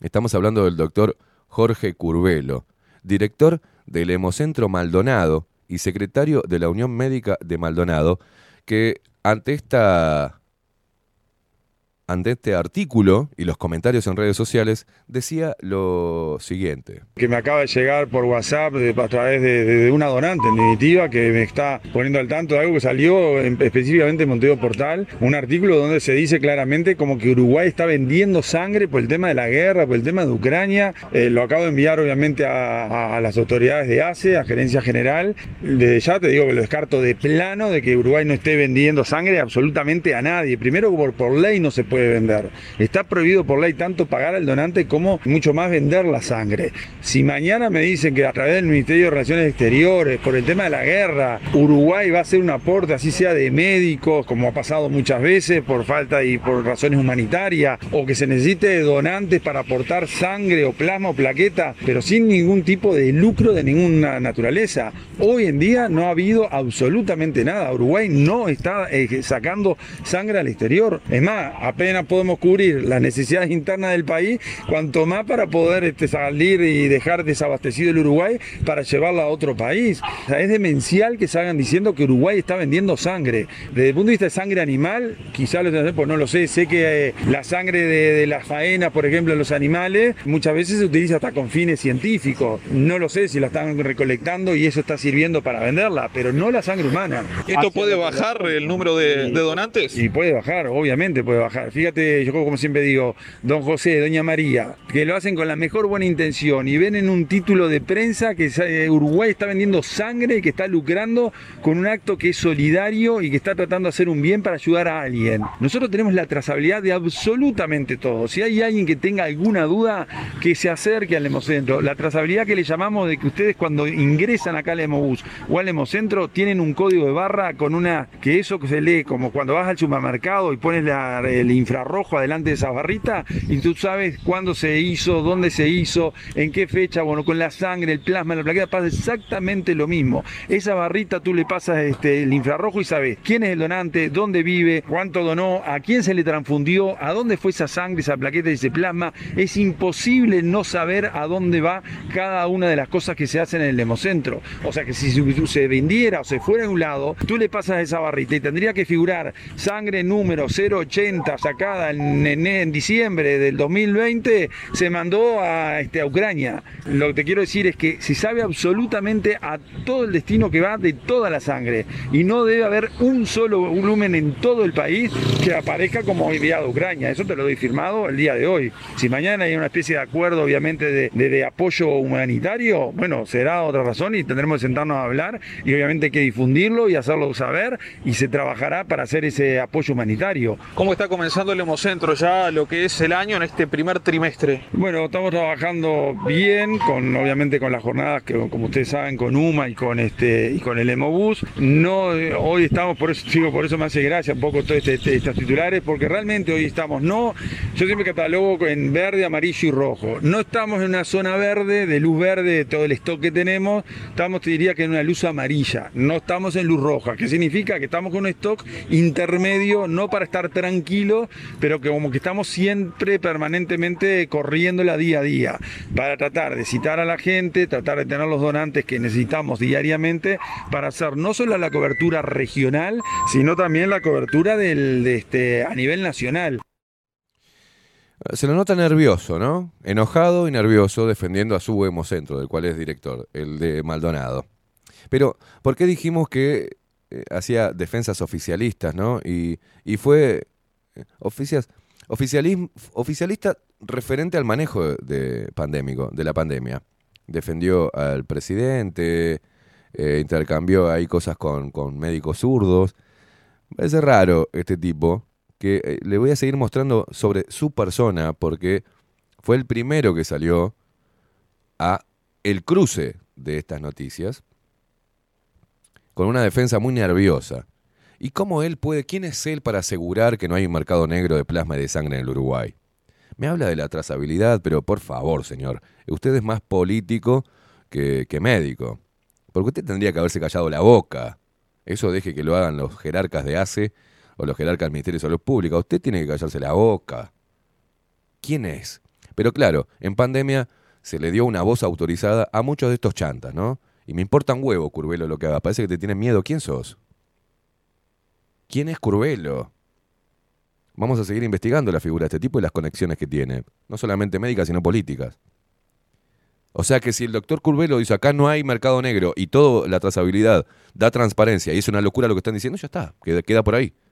No hay una investigación de oficio, no hay nada. Y ojo, porque la sangre vale más que el petróleo. Por ende, hay curro y hay un- una mafia detrás del plasma y la sangre, porque hay otras noticias internacionales que así lo dicen. Y acá Uruguay, como siempre, parecemos carmelitas descalzas. Pero vamos a una de las defensas oficialistas referente al manejo pandémico. Los hisopados. El primer nivel de atención aquí en el departamento de Maldonado viene siendo noticia y esto tiene que ver un poco con la saturación, con lo que ya hemos informado. Tengo mirado aquí al integrante de la Unión Médica de Maldonado, el doctor Jorge Curvelo, a quien le agradezco por, por este tiempo con nosotros. Doctor, ¿qué pasa aquí en Maldonado? Y además hubo una reunión ayer muy importante entre FEMI y el Ministerio de Salud Pública, justamente tomando en cuenta este tema. ¿Hay saturación todavía acá? Sí, buenas tardes, gracias por permitirnos estar en contacto con, con- con toda la, la- la gente de, de, de- de Tiene una pinta de 12. chanta Eh, ese sí, tipo. es cierto de que ha habido un problema de saturación en los centros de hisopado, tanto en la parte pública como en la parte privada, por la bueno, gran cantidad de gente que hemos tenido, por suerte, este, concurriendo al balneario, ¿verdad? No solamente la el, el, el habitante estable, sino todo aquel que ha venido de afuera y que se suma ahora en el cambio de quincena con la exigencia que, de acuerdo al país de residencia, que le exigen a 24, 48, 72 horas eh, llevar el hisopado este, eh, negativo para poder cruzar la frontera. Entonces eso obviamente que ha llevado a mucha recarga, pero sobre todo recarga también desde el punto de vista administrativo burocrático. Y es un poco lo que hablábamos hoy con el director del hospital de Maldonado, es lo que le trasladamos en su momento a todas las gremiales de FEMI al este, el Ejecutivo, y el Ejecutivo ayer tuvo una reunión muy buena con el ministro, en la cual nos hicieron saber de que había sido de muy buen este, recibimiento todo esto y que se iba a ver sobre todo dónde está el eh, cuello de botella en el tema de la certificación de sobre todo el funcionario que eh, más allá de que no se le haga ahora con la nueva eh, protocolo y demás el hisopado, necesita la certificación para no perder los días de trabajo. Entonces ese tipo de burocracia administrativa es lo que traba y es lo que obviamente eh, amontona a gente. No es un tema tanto de salud, es decir, de requerimiento de un médico, un enfermero, sino que de personal administrativo. No, es personal administrativo, pero también obviamente la parte médica, porque obviamente la gente, así tenga un arroz de garganta, tenga un resfrío, tenga una febrícula, bueno, consulta y quiere saber si es portador o no del COVID. Entonces eso es lo que de alguna manera, te- y sumémosle a eso la cantidad de personal de la salud que tenemos afectado. O el que está con COVID o el que está en cuarentena por un hijo, un familiar, alguien conocido que tuvo contacto, que le avisó y que se tiene que cuarentenar. Entonces, bueno, el nuevo protocolo no hay duda que va a aliviar, y va a aliviar muchísimo, porque era lo que estábamos pidiendo todo el personal de salud. Y bueno, si a su vez eso de alguna manera ayuda el este, descomprimir todo lo que es la parte burocrática, administrativa, sobre todo con el BPS y demás, para tener la certificación correspondiente para aquel que está afectado y no perder el día laboral, va a ayudar muchísimo más a tratar de ordenar todo esto. ¿no? Doctor, se ha hablado en estas últimas horas de las fiestas Escuchen. famosas en el este, en Rocha, aquí en Maldonado y demás. Hay este, colegas suyos, incluso algún catedrático, que dice que se tendrían, se tendrían que haber tomado otras medidas. ¿Qué opinión les merece? Sí, a mí te agradezco la pregunta. Yo salí ayer con un colega tuyo a decir, porque este mismo colega, que fuimos compañeros de generación, salió diciendo que era frustrante haber escuchado al, al presidente en conferencia de prensa.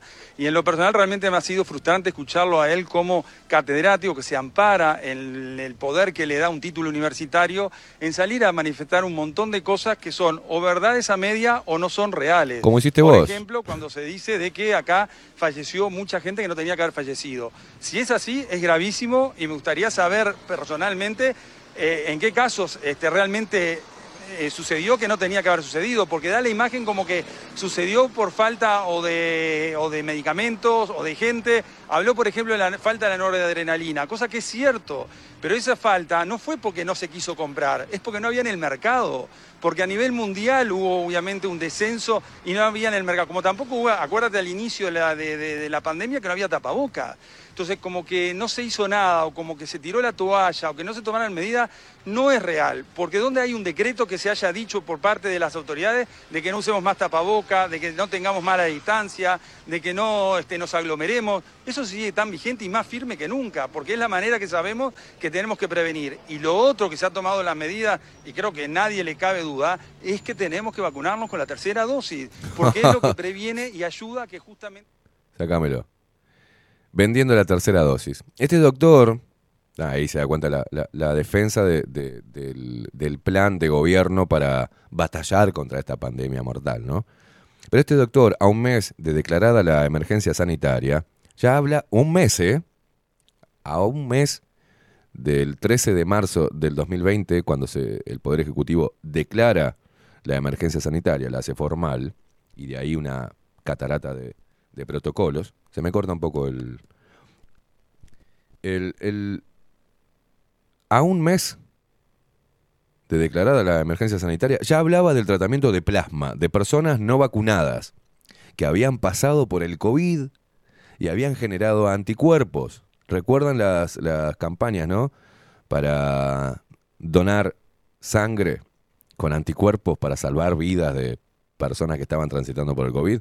O sea, los deleznables éramos buscados para salvar a los que se habían vacunado, eh, ¿no? Pero este señor hizo esa campaña, ya en abril eh, fue declarada, el 13 de marzo del 2020 la emergencia sanitaria, y ya en abril ya era visto casi como un héroe, ¿no? Eh, hablaba del tratamiento de plasma de personas no vacunadas que habían pasado por el COVID y habían generado anticuerpos para salvar vidas de personas infectadas de COVID-19. Y él decía en una entrevista, uno de los caminos en estudio para combatir el COVID-19 es la transfusión de a los enfermos de plasma sanguíneo de personas curadas que desarrollaron anticuerpos contra el nuevo coronavirus. Los resultados al momento han sido favorables para pacientes en estado crítico. Se ha tomado contacto con países que han estudiado este procedimiento, dado que mediante la plasmaféresis se toma el plasma con tecnología que cuenta el centro de Maldonado para transfundir a pacientes y brindar anticuerpos para disminuir su estadía en CTI y el uso de respiradores artificiales. ¡Qué bien, Curvelo! ¡Qué bien! Y acá lo explicaba en una, en, en- en una entrevista con Aldo Silva. Vimos cómo Estados Unidos, a través de la aprobación de la FDA, España, a través de protocolización de este, procedimientos para poder utilizar justamente este plasma de do- donantes ahora, pero que fueron pacientes en su momento y que están en etapa de curación.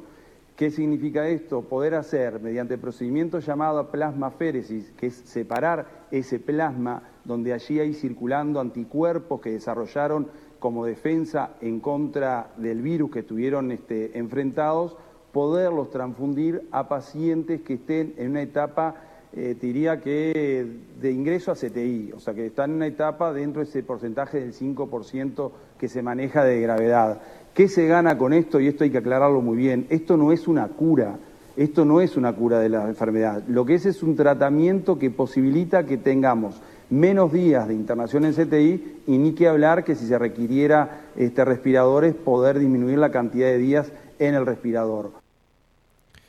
Muy bien, más allá de ser adorado, lo vieron con el saquito, los que están viendo con imagen con el saquito azul recurrente en todas sus entrevistas, ¿no?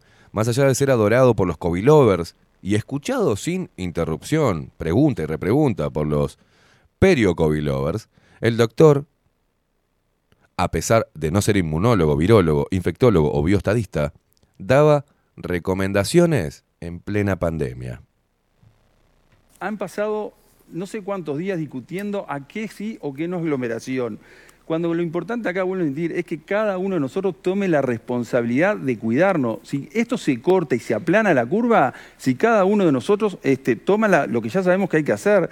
El otro día también sentía una colega que decía, en los próximos días, cosa que es verdad, porque en Montevideo no queda ni el loro a partir del 24, 25, porque todo el mundo se toma licencia, vacaciones y demás, obviamente que se va a aplanar la curva en Montevideo. Pero Acá. esa- acá. Pero esa curva que se aplana acá, se va a elevar en los otros departamentos donde va a ir esa gente. ¿Y de recursos humanos cómo está Maldonado? en la Y salud? recursos humanos es la gran este, situación de desespero que es lo que estamos queriendo transmitir. Los recursos humanos son finitos en todo el país, no son infinitos. Porque cada vez que hablamos de un respirador y de una cama STI, tienes que tener gente preparada y entrenada para hacer. Yo soy médico, a mí me meten en un CTI, sabré pinchar una vena, sabré transfundir, que es la especialidad mía. Ahora, el resto no tengo ni idea de cómo manejar. No es porque sea médico y se mete en un CTI y lo voy a solucionar que es la, la- desesperación y la impotencia de ver cómo esto sigue aumentando y que está en nosotros mismos el poder frenarlo. Créanme que está en nosotros mismos poder frenarlo.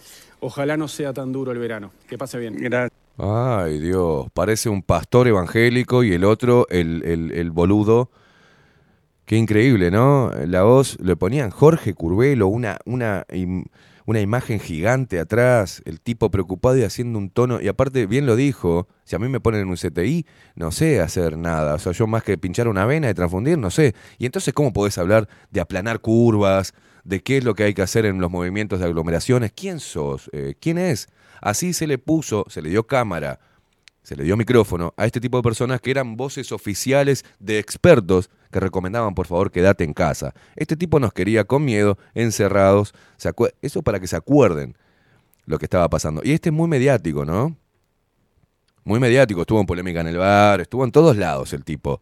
Se venía de Maldonado a Montevideo a salir en televisión. Le encantan las cámaras. Le encantan las cámaras. Lo cierto es que hay un mercado negro en el mundo de venta de plasma. Y en Uruguay hay olor a sangre podrida. Y creo saber a qué se debe, señores. Hace, siempre hace, en todo olor a cloaca. La ley número 12.072, 12.072, fue la que creó el Servicio Nacional de Sangre. Fue aprobada en 1954, reglamentada recién el 20 26 años después y desde entonces tuvo decenas de cambios. La cátedra apuntó allí sobre el embrollo legal que significó la aprobación posterior de la ley número 18.161, que en 2007 dispuso la creación de la Administración Nacional de los Servicios de Salud del Estado, ACE,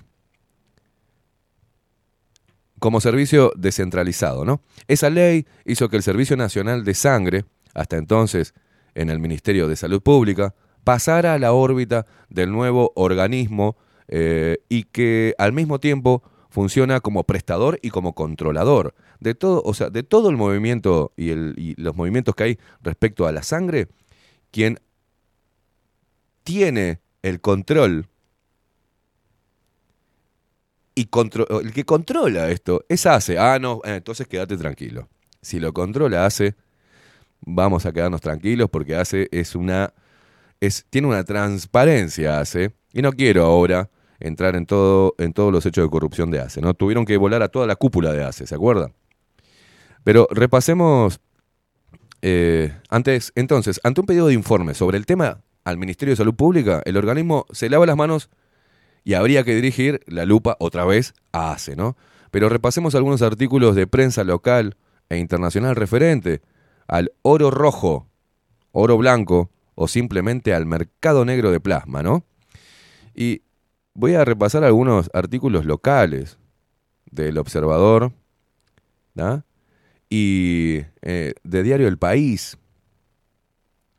Y lo que cuentan y lo que hablan en un país donde no hay control, donde hay poder médico, donde no hay periodismo, donde acá campea la corrupción y, las cosas por fuera de la, de la norma y de la ley, y a nadie le importa un carajo, porque todos están viendo a ver si se van a contagiar la viruela del mono, o van a estar escuchando estos tipos que la televisión, la prensa local los pone ahí arriba como palabra máxima, y ellos van a seguir haciendo el negocio para ellos mismos, para seguir haciendo carrera, y no van a aportar ninguna solución, en realidad. Poneme, pon- si tenés un poquito de música, poneme un poquito de música, porque voy a leer algunos detalles de, de un artículo, de dos artículos, del Observador y de Diario El País, así le damos paso dentro de nada, aguantamos unos minutitos a Aldo Mazzucchelli.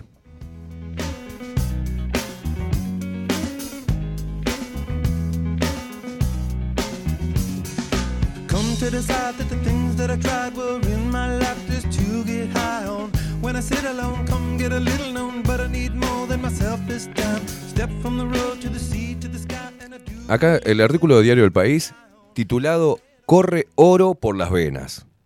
Los hemoderivados son más caros que el petróleo y cada vez más efectivos. Uruguay produce una quinta parte de lo que necesita, el resto lo importa de Austria, Corea del Sur y Argentina. El costo es de 10 millones de dólares anuales. Buscan alternativas para abaratarlo. Hay componentes que corren por nuestras venas que son más caros que el petróleo. La ciencia descubrió hace más de 40 años que los medicamentos hechos a partir del plasma eran eficaces para una gran cantidad de tratamientos, ¿no? El problema es que la demanda es mayor que la oferta. Es por eso que Uruguay se ve obligado a importar 10 millones de dólares de estos fármacos. Son 100.000 los uruguayos que donan sangre por año. La cifra está dentro de los parámetros esperados según el Servicio Nacional de Sangre, pero no alcanza para cubrir la demanda de hemoderivados. Estos fármacos se generan con plasma, la parte acuosa de la sangre, que equivale al 50% del total. La otra mitad son los glóbulos rojos y plaquetas. El plasma es 93% agua y 7% nutrientes, que deben ser procesados para obtener los preparados que se utilizan para tratar patologías como la hemofilia, que genera hemorragias frecuentes. También se suministran a los pacientes que recibieron un trasplante o que tienen enfermedades autoinmunes, por ejemplo, SIDA. Para paliar la falta de hemoderivados, el Ministerio de Salud Pública firmó un convenio con Argentina hace 35 años. Uruguay envía 12 toneladas de plasma por año, que es tratado en la planta de la Universidad Nacional de Córdoba, la única que funciona en América del Sur. Los técnicos separan el agua de los nutrientes y elaboran inyectables, pero no todo vuelve a Uruguay, una parte queda allá como forma de pago.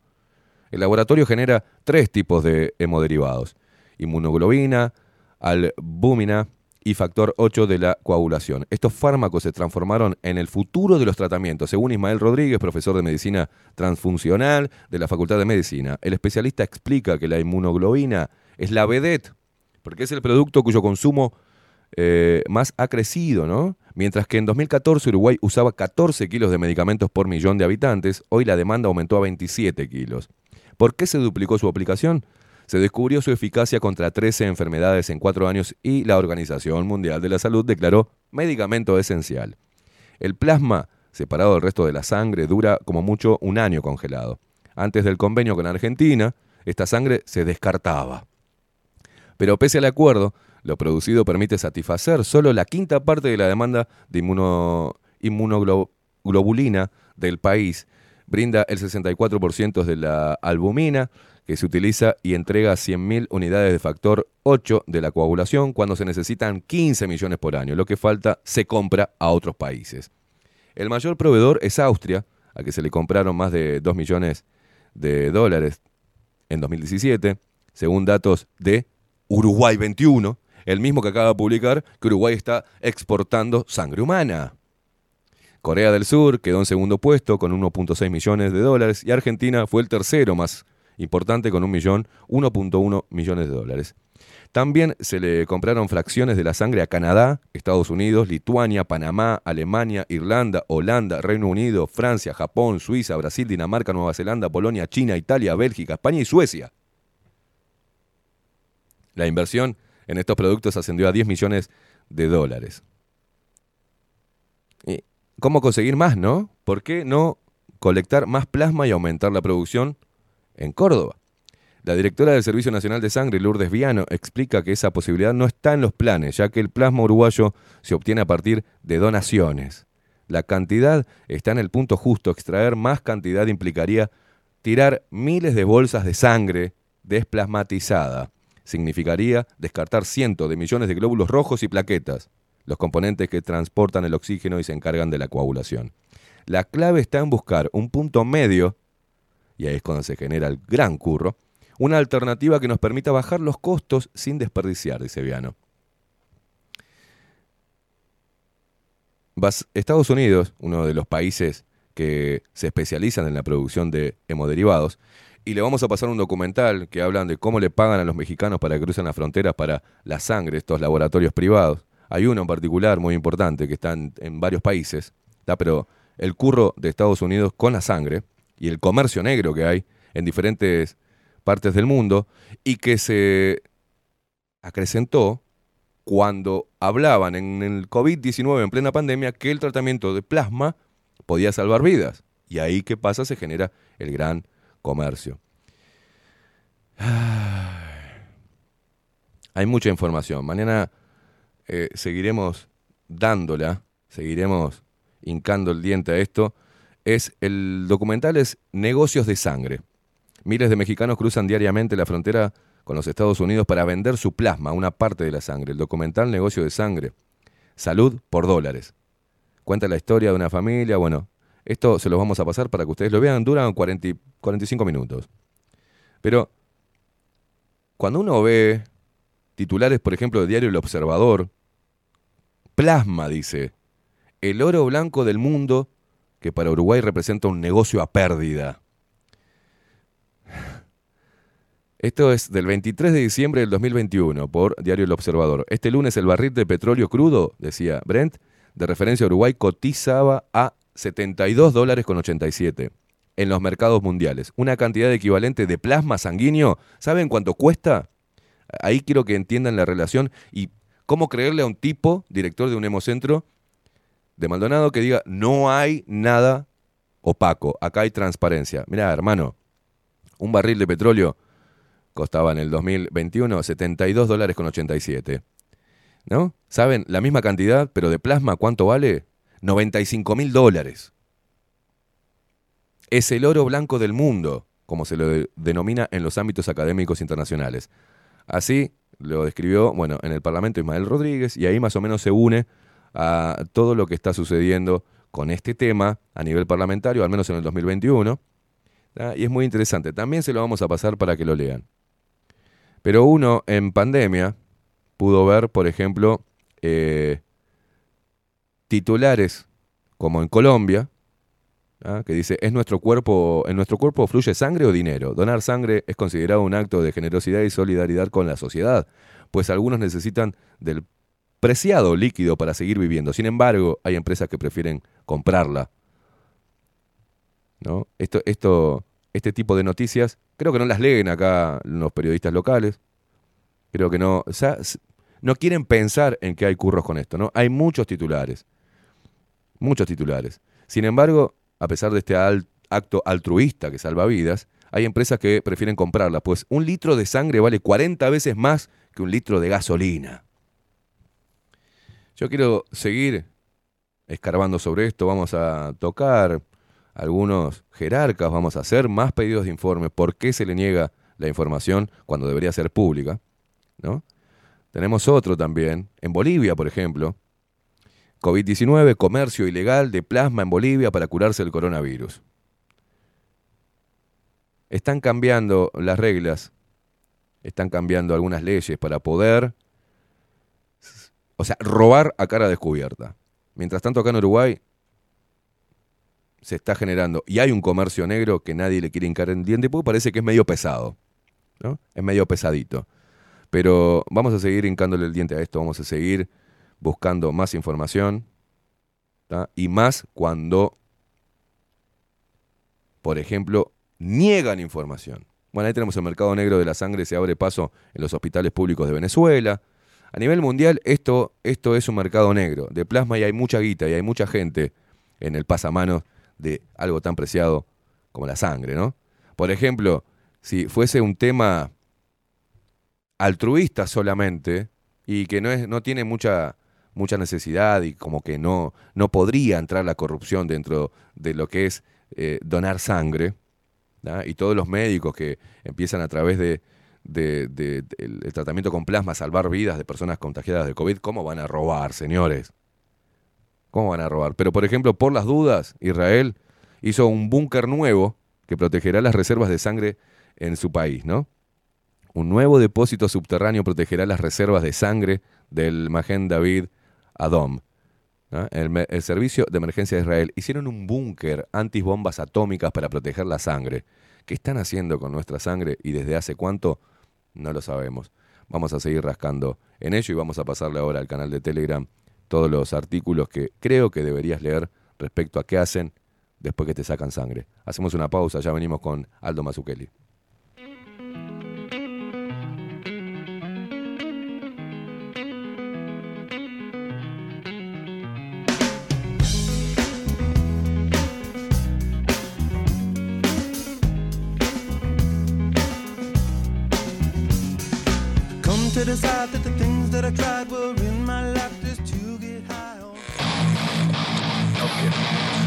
Volvemos.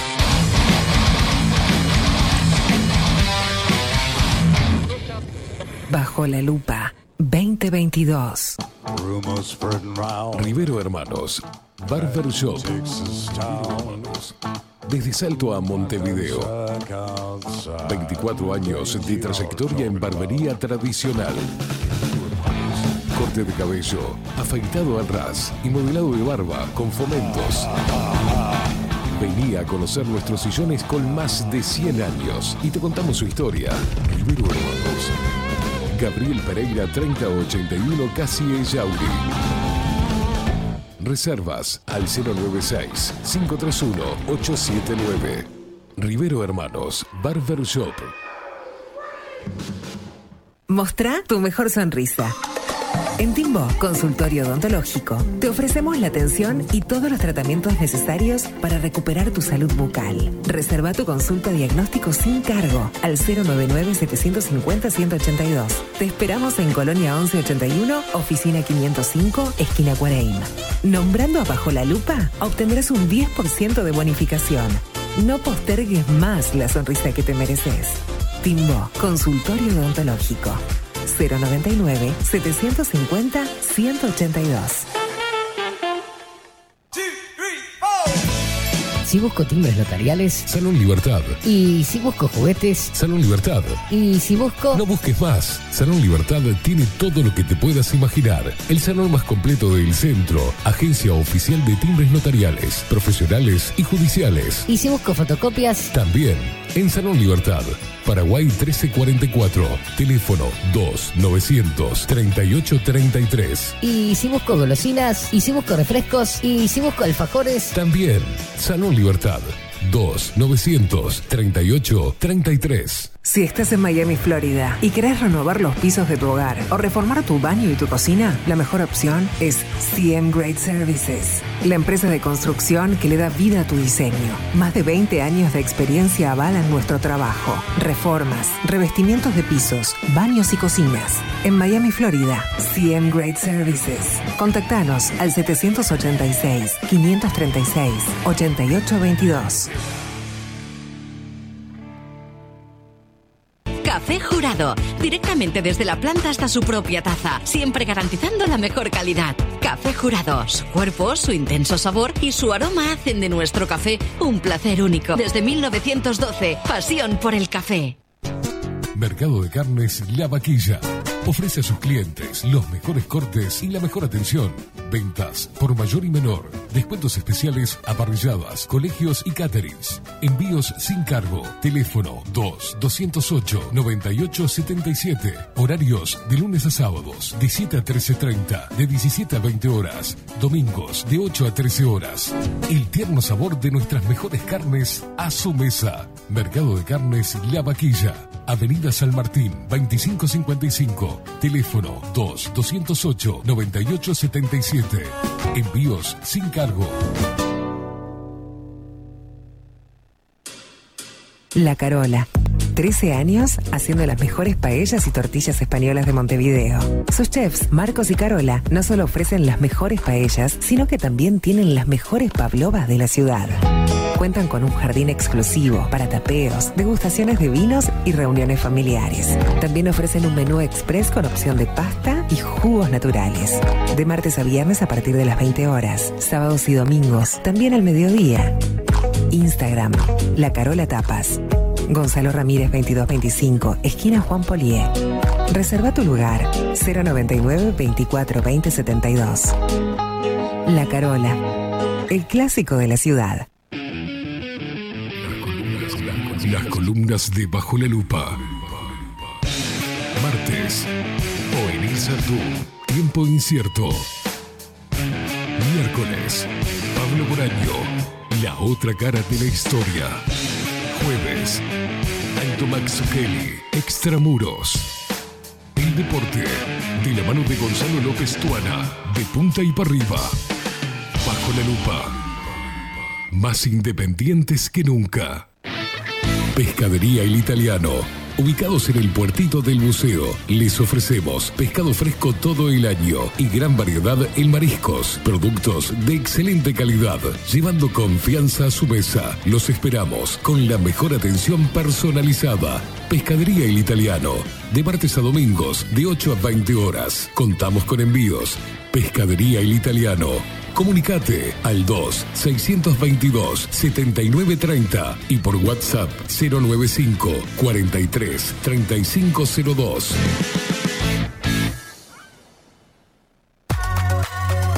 Mercería Las Labores. La mercería más antigua del país desde hace más de 100 años junto a vos. Tristán Baja 1524, abierto de 9 a 19 horas. Visítanos en www.lanerialaslavores.com.uy. Facebook, Mercería Las Labores. En Instagram, Mercería Lanería Las Labores.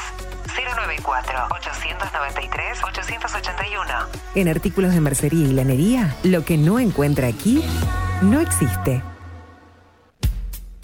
Wolfer Contenedores. Realizamos oficinas, viviendas y proyectos a medida.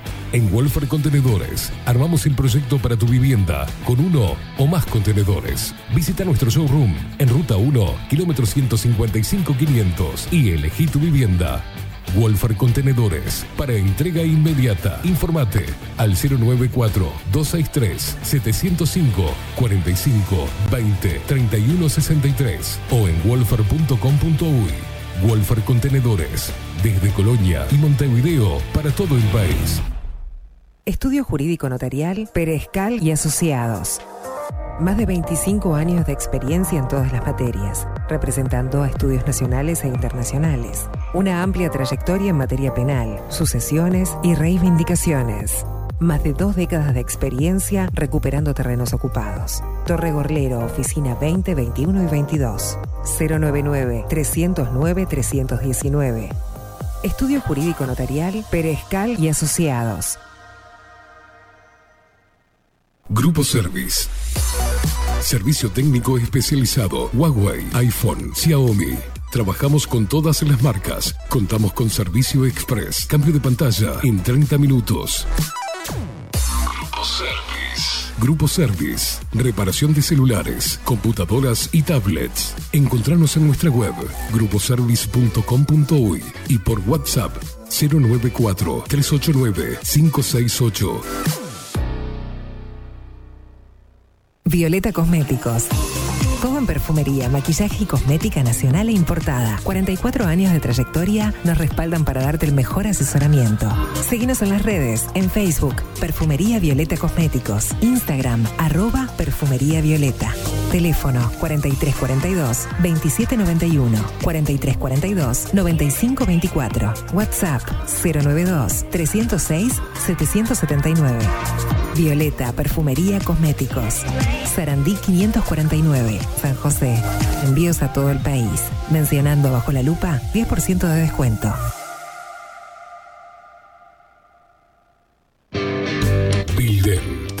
Digital. Creamos la estrategia de transformación digital para que tu empresa avance y se adapte a los desafíos de hoy. Desarrollo y posicionamiento web, community management, planes de marketing digital.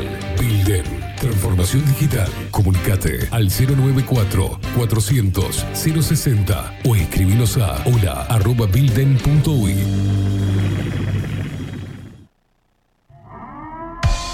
CT40 es un documental en construcción que busca reflejar el impacto global de la pandemia y su repercusión en Uruguay. En un mundo donde la manipulación, el engaño y la censura son moneda corriente, queremos que las voces no consideradas puedan ser visibles y escuchadas. Necesitamos de tu apoyo para poder continuar. Comunicate 098-367-974. Visita nuestra web ct40.tv. Seguinos en Twitter e Instagram. Difundí, compartí. CT40. Forma parte.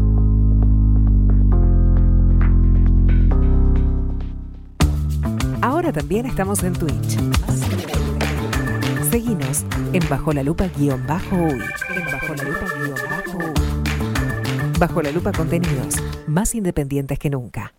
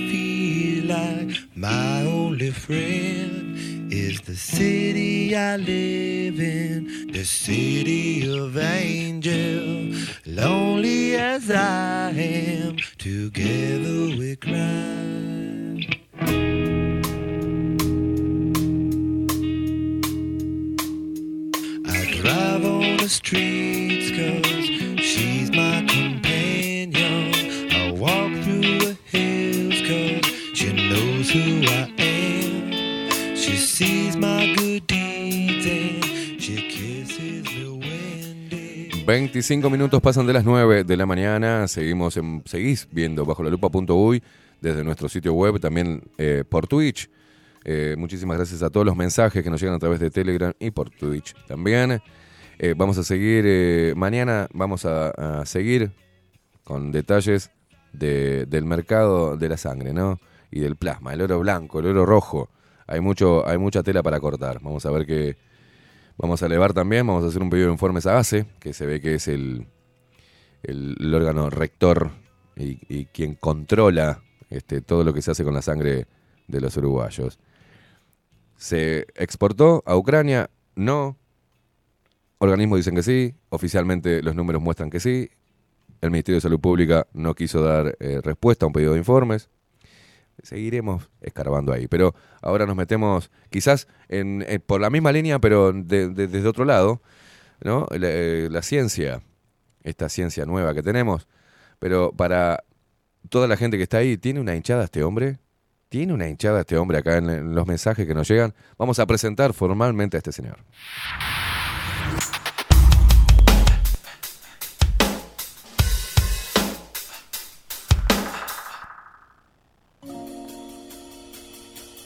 Extramuros. Aldo Mazzucchelli y su columna Extramuros. En Bajo la Lupa.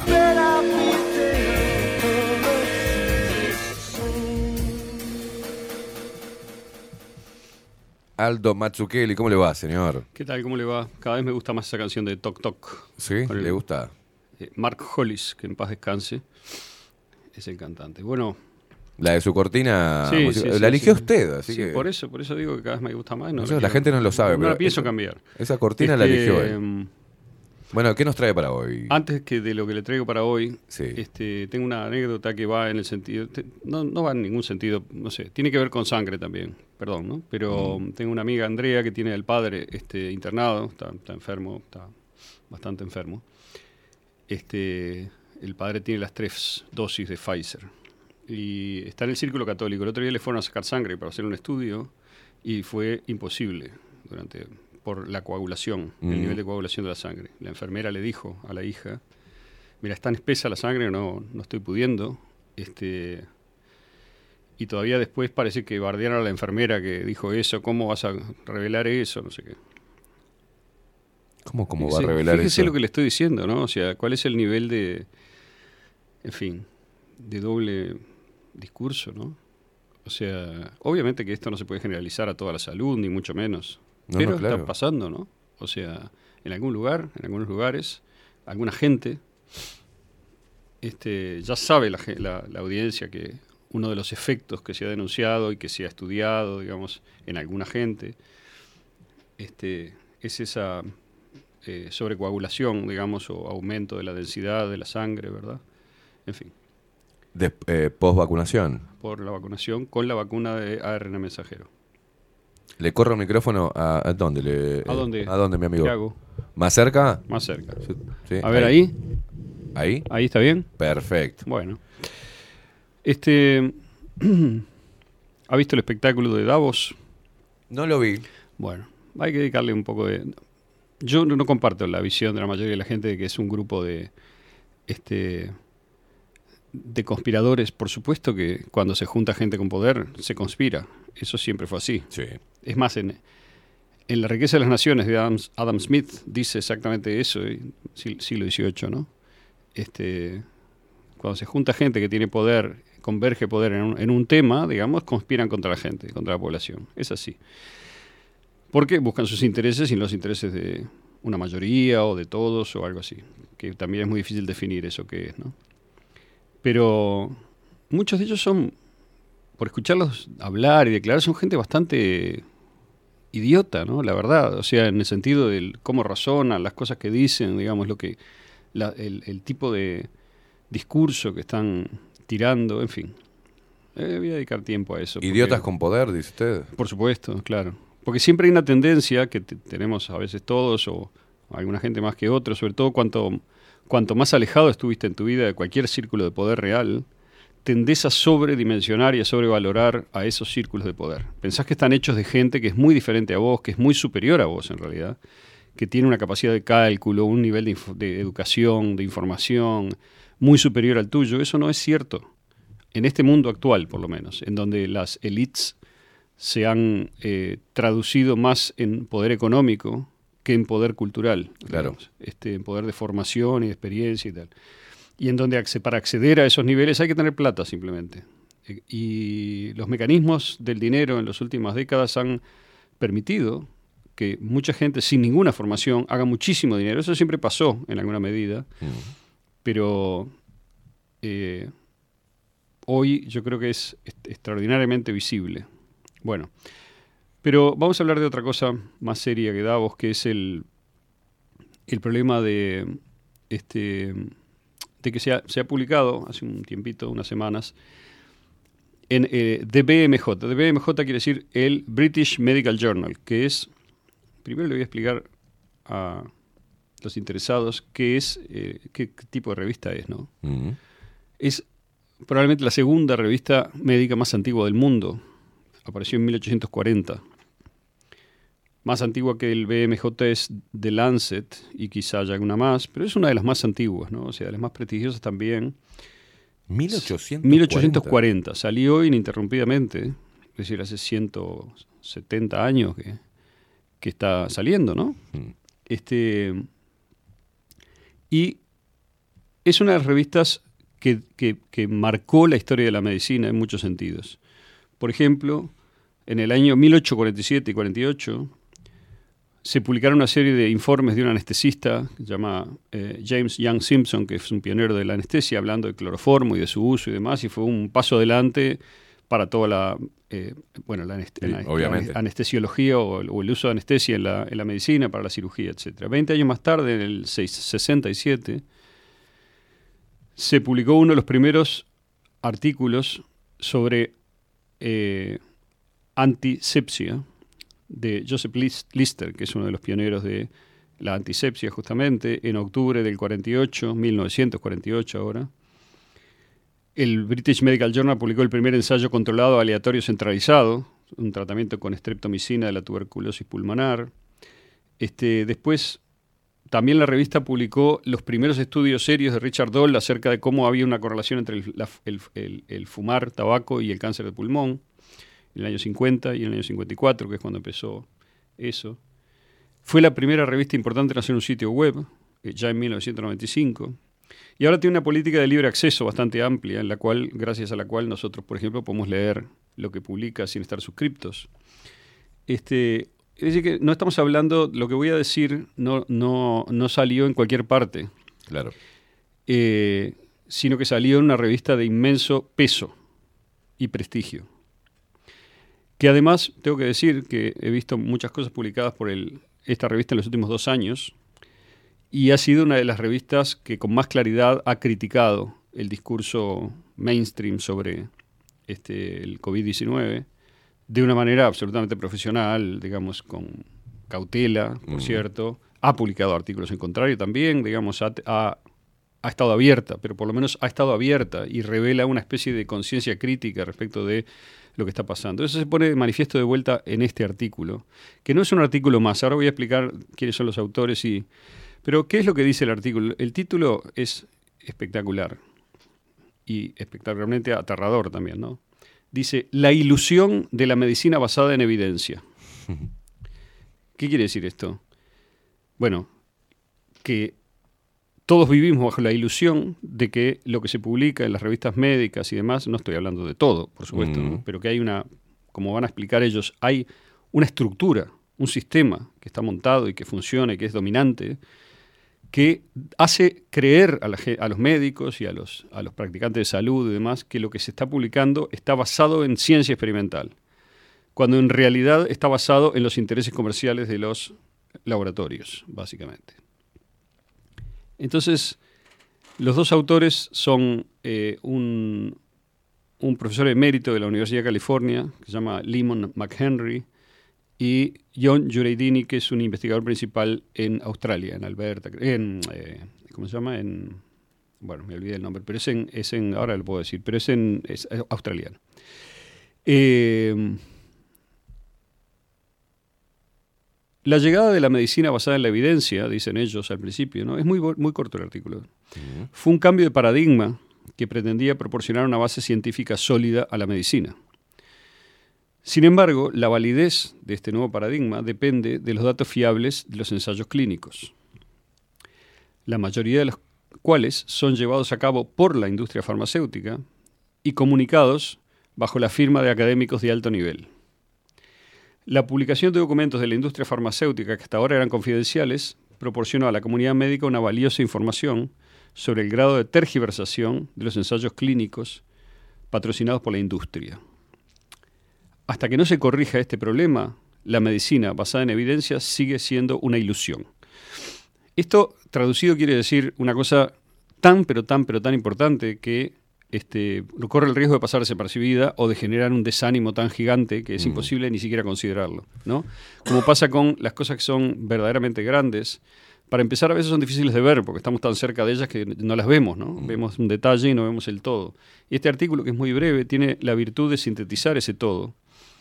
Y está basado en, voy a decir, un estudio profundo que hicieron los dos autores eh, bajo, ¿cómo decir?, bajo régimen jurídico. Es decir, eh, McHenry fue contratado por un estudio de abogados para llevar un caso contra este GlaxoSmithKline, el macro gigante digamos, farmacéutico, con lo cual, solo gracias a que se hizo en un contexto de litigio, es que se pudieron obtener las pruebas de esto que ellos están diciendo, porque estas pruebas están ocultas. Es decir, todo el sistema que comprende como grandes actores a la industria farmacéutica, las este, eh, revistas médicas y una serie de intermediarios, que podríamos llamarle así, que son, perdón, la, academia también, sería la tercera pata, y una serie de intermediarios que son básicamente conjuntos de redactores pagos, anónimos, que laburan para esto, que trabajan, ahora voy a explicar cómo funciona,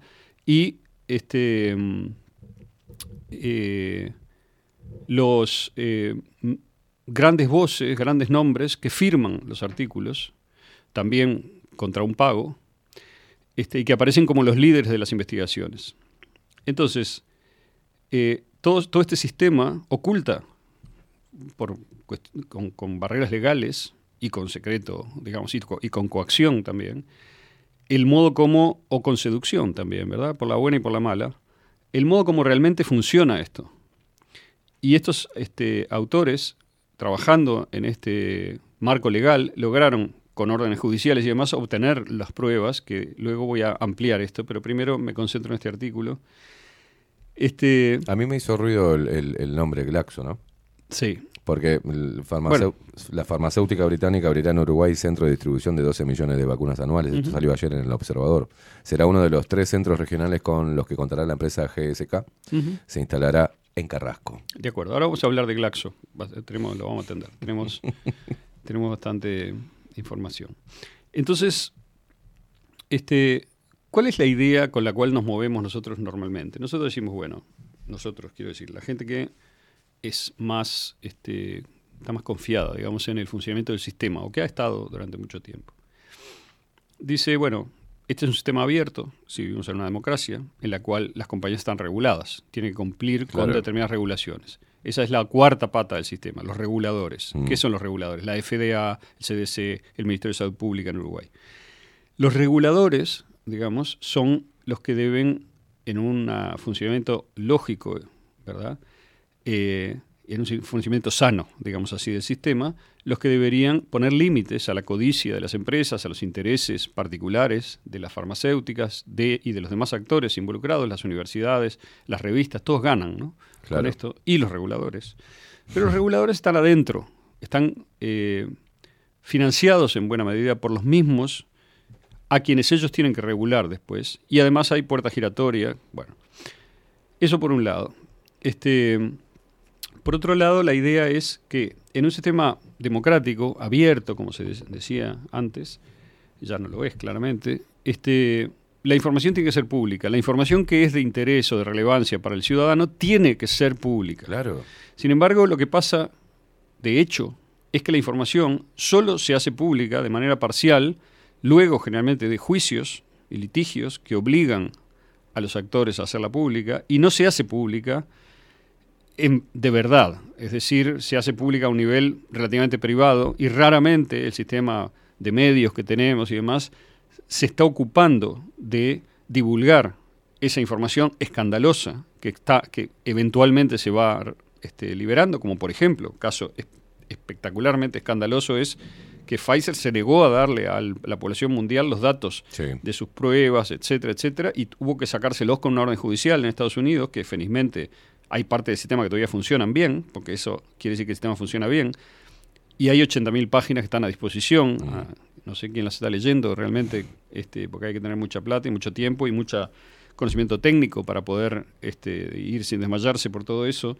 Pero eso es una señal de alerta respecto de lo difícil que está siendo para una sociedad supuestamente abierta conocer los datos que son relevantes para todos nosotros, que somos supuestamente los a quienes no- que formamos parte de esa sociedad y a quienes nos interesa esos datos. Fíjese que yo estaba pensando hoy, ¿no? La, esto es medio fuerte, pero la cuestión de las vacunas tiene como la estructura de una violación, ¿no? Mm. De una violación infantil, yo diría. Porque Sí, es como claro. que viene, eh, viene el señor Pfizer y te dice, mira, yo te voy a hacer esto y esto, pero vos no puedes decir nada. ¿No? Le dice a los gobiernos, ¿no? Firmame acá, capaz que te gusta un poco, pero esto lo haces porque yo te lo mando en realidad, y no le cuentes a nadie, ¿no? Es horrible. Es decir, hay un, un- una, un, un trasfondo tan sucio, digamos, y que genera tanta, ¿cómo decir?, también culpa, digamos, en la sociedad, en- en- en- de una manera inconsciente, yo diría, que es horrible, ¿no? Es decir, porque es la imposición de una, este, de una, una acción forzada sobre alguien Claro. que de alguna manera destruye a es- es, eh, la, la estructura humana de esa persona hasta cierto punto, o la doblega durante un tiempo, o la ensucia, no sé cómo decirlo, digamos, ¿no? O sea, y eso es este, esos contratos secretos que tenemos, ¿no? ¿Por qué tienen que ser secretos los contratos? Se alega que son secretos comerciales, eso es absolutamente mentira.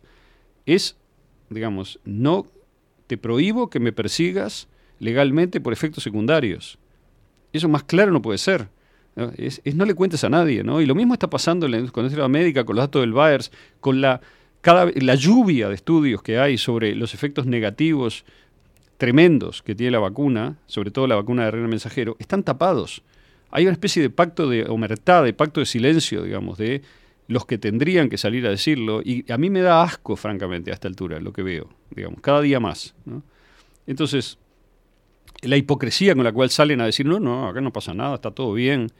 O sea, eh, Burla salió, el, el dueño, el CEO de Pfizer salió, digamos, a decir eso, el foro de Davos, y a, y a re- a reírse con el otro viejo prostático, ¿cómo se llama? Este, eh, Carl Schwab, digamos, este, eh, no, no, que somos a- atacados por los antivacunas, como haciéndose el, el, el metrosexual capo, ¿viste? O sea, ahí en, en Davos, un asco todo, un asco, un asco, un asco espantoso. Realmente es una cosa. Se ríen de nosotros. No, no se ríen, no son idiotas, que es otra cosa, sí, son bastante mala gente.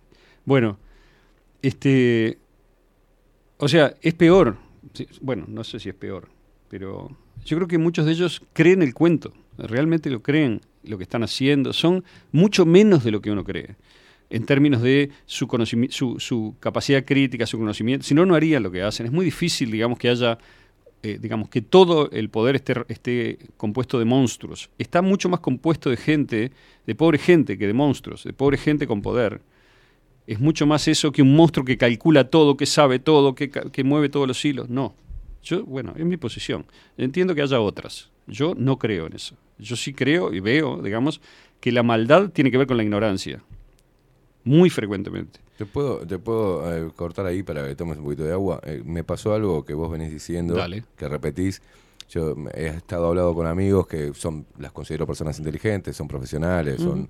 Eh, me pasó esta semana hablar con tres profesionales en diferentes áreas respecto las tres personas vacunadas, algunas con, con Sinovac y otras Sí. con, con- y s- yo sabía que si tocaba ese tema, sabiendo los vacunados, eh, iba a haber una, una- un, como un cortocircuito, pero no.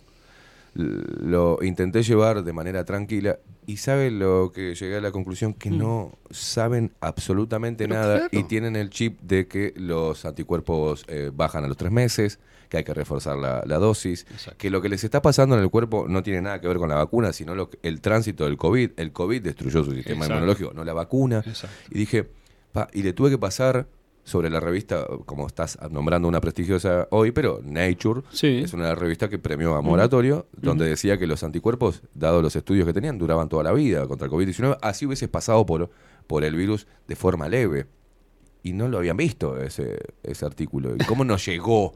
a- ¿Entendés? Esa barrera, esa gran barrera. Bueno, la barrera es la narrativa, ¿no? Uno no se defiende de lo que, de lo que ataca su narrativa. Eso funciona así.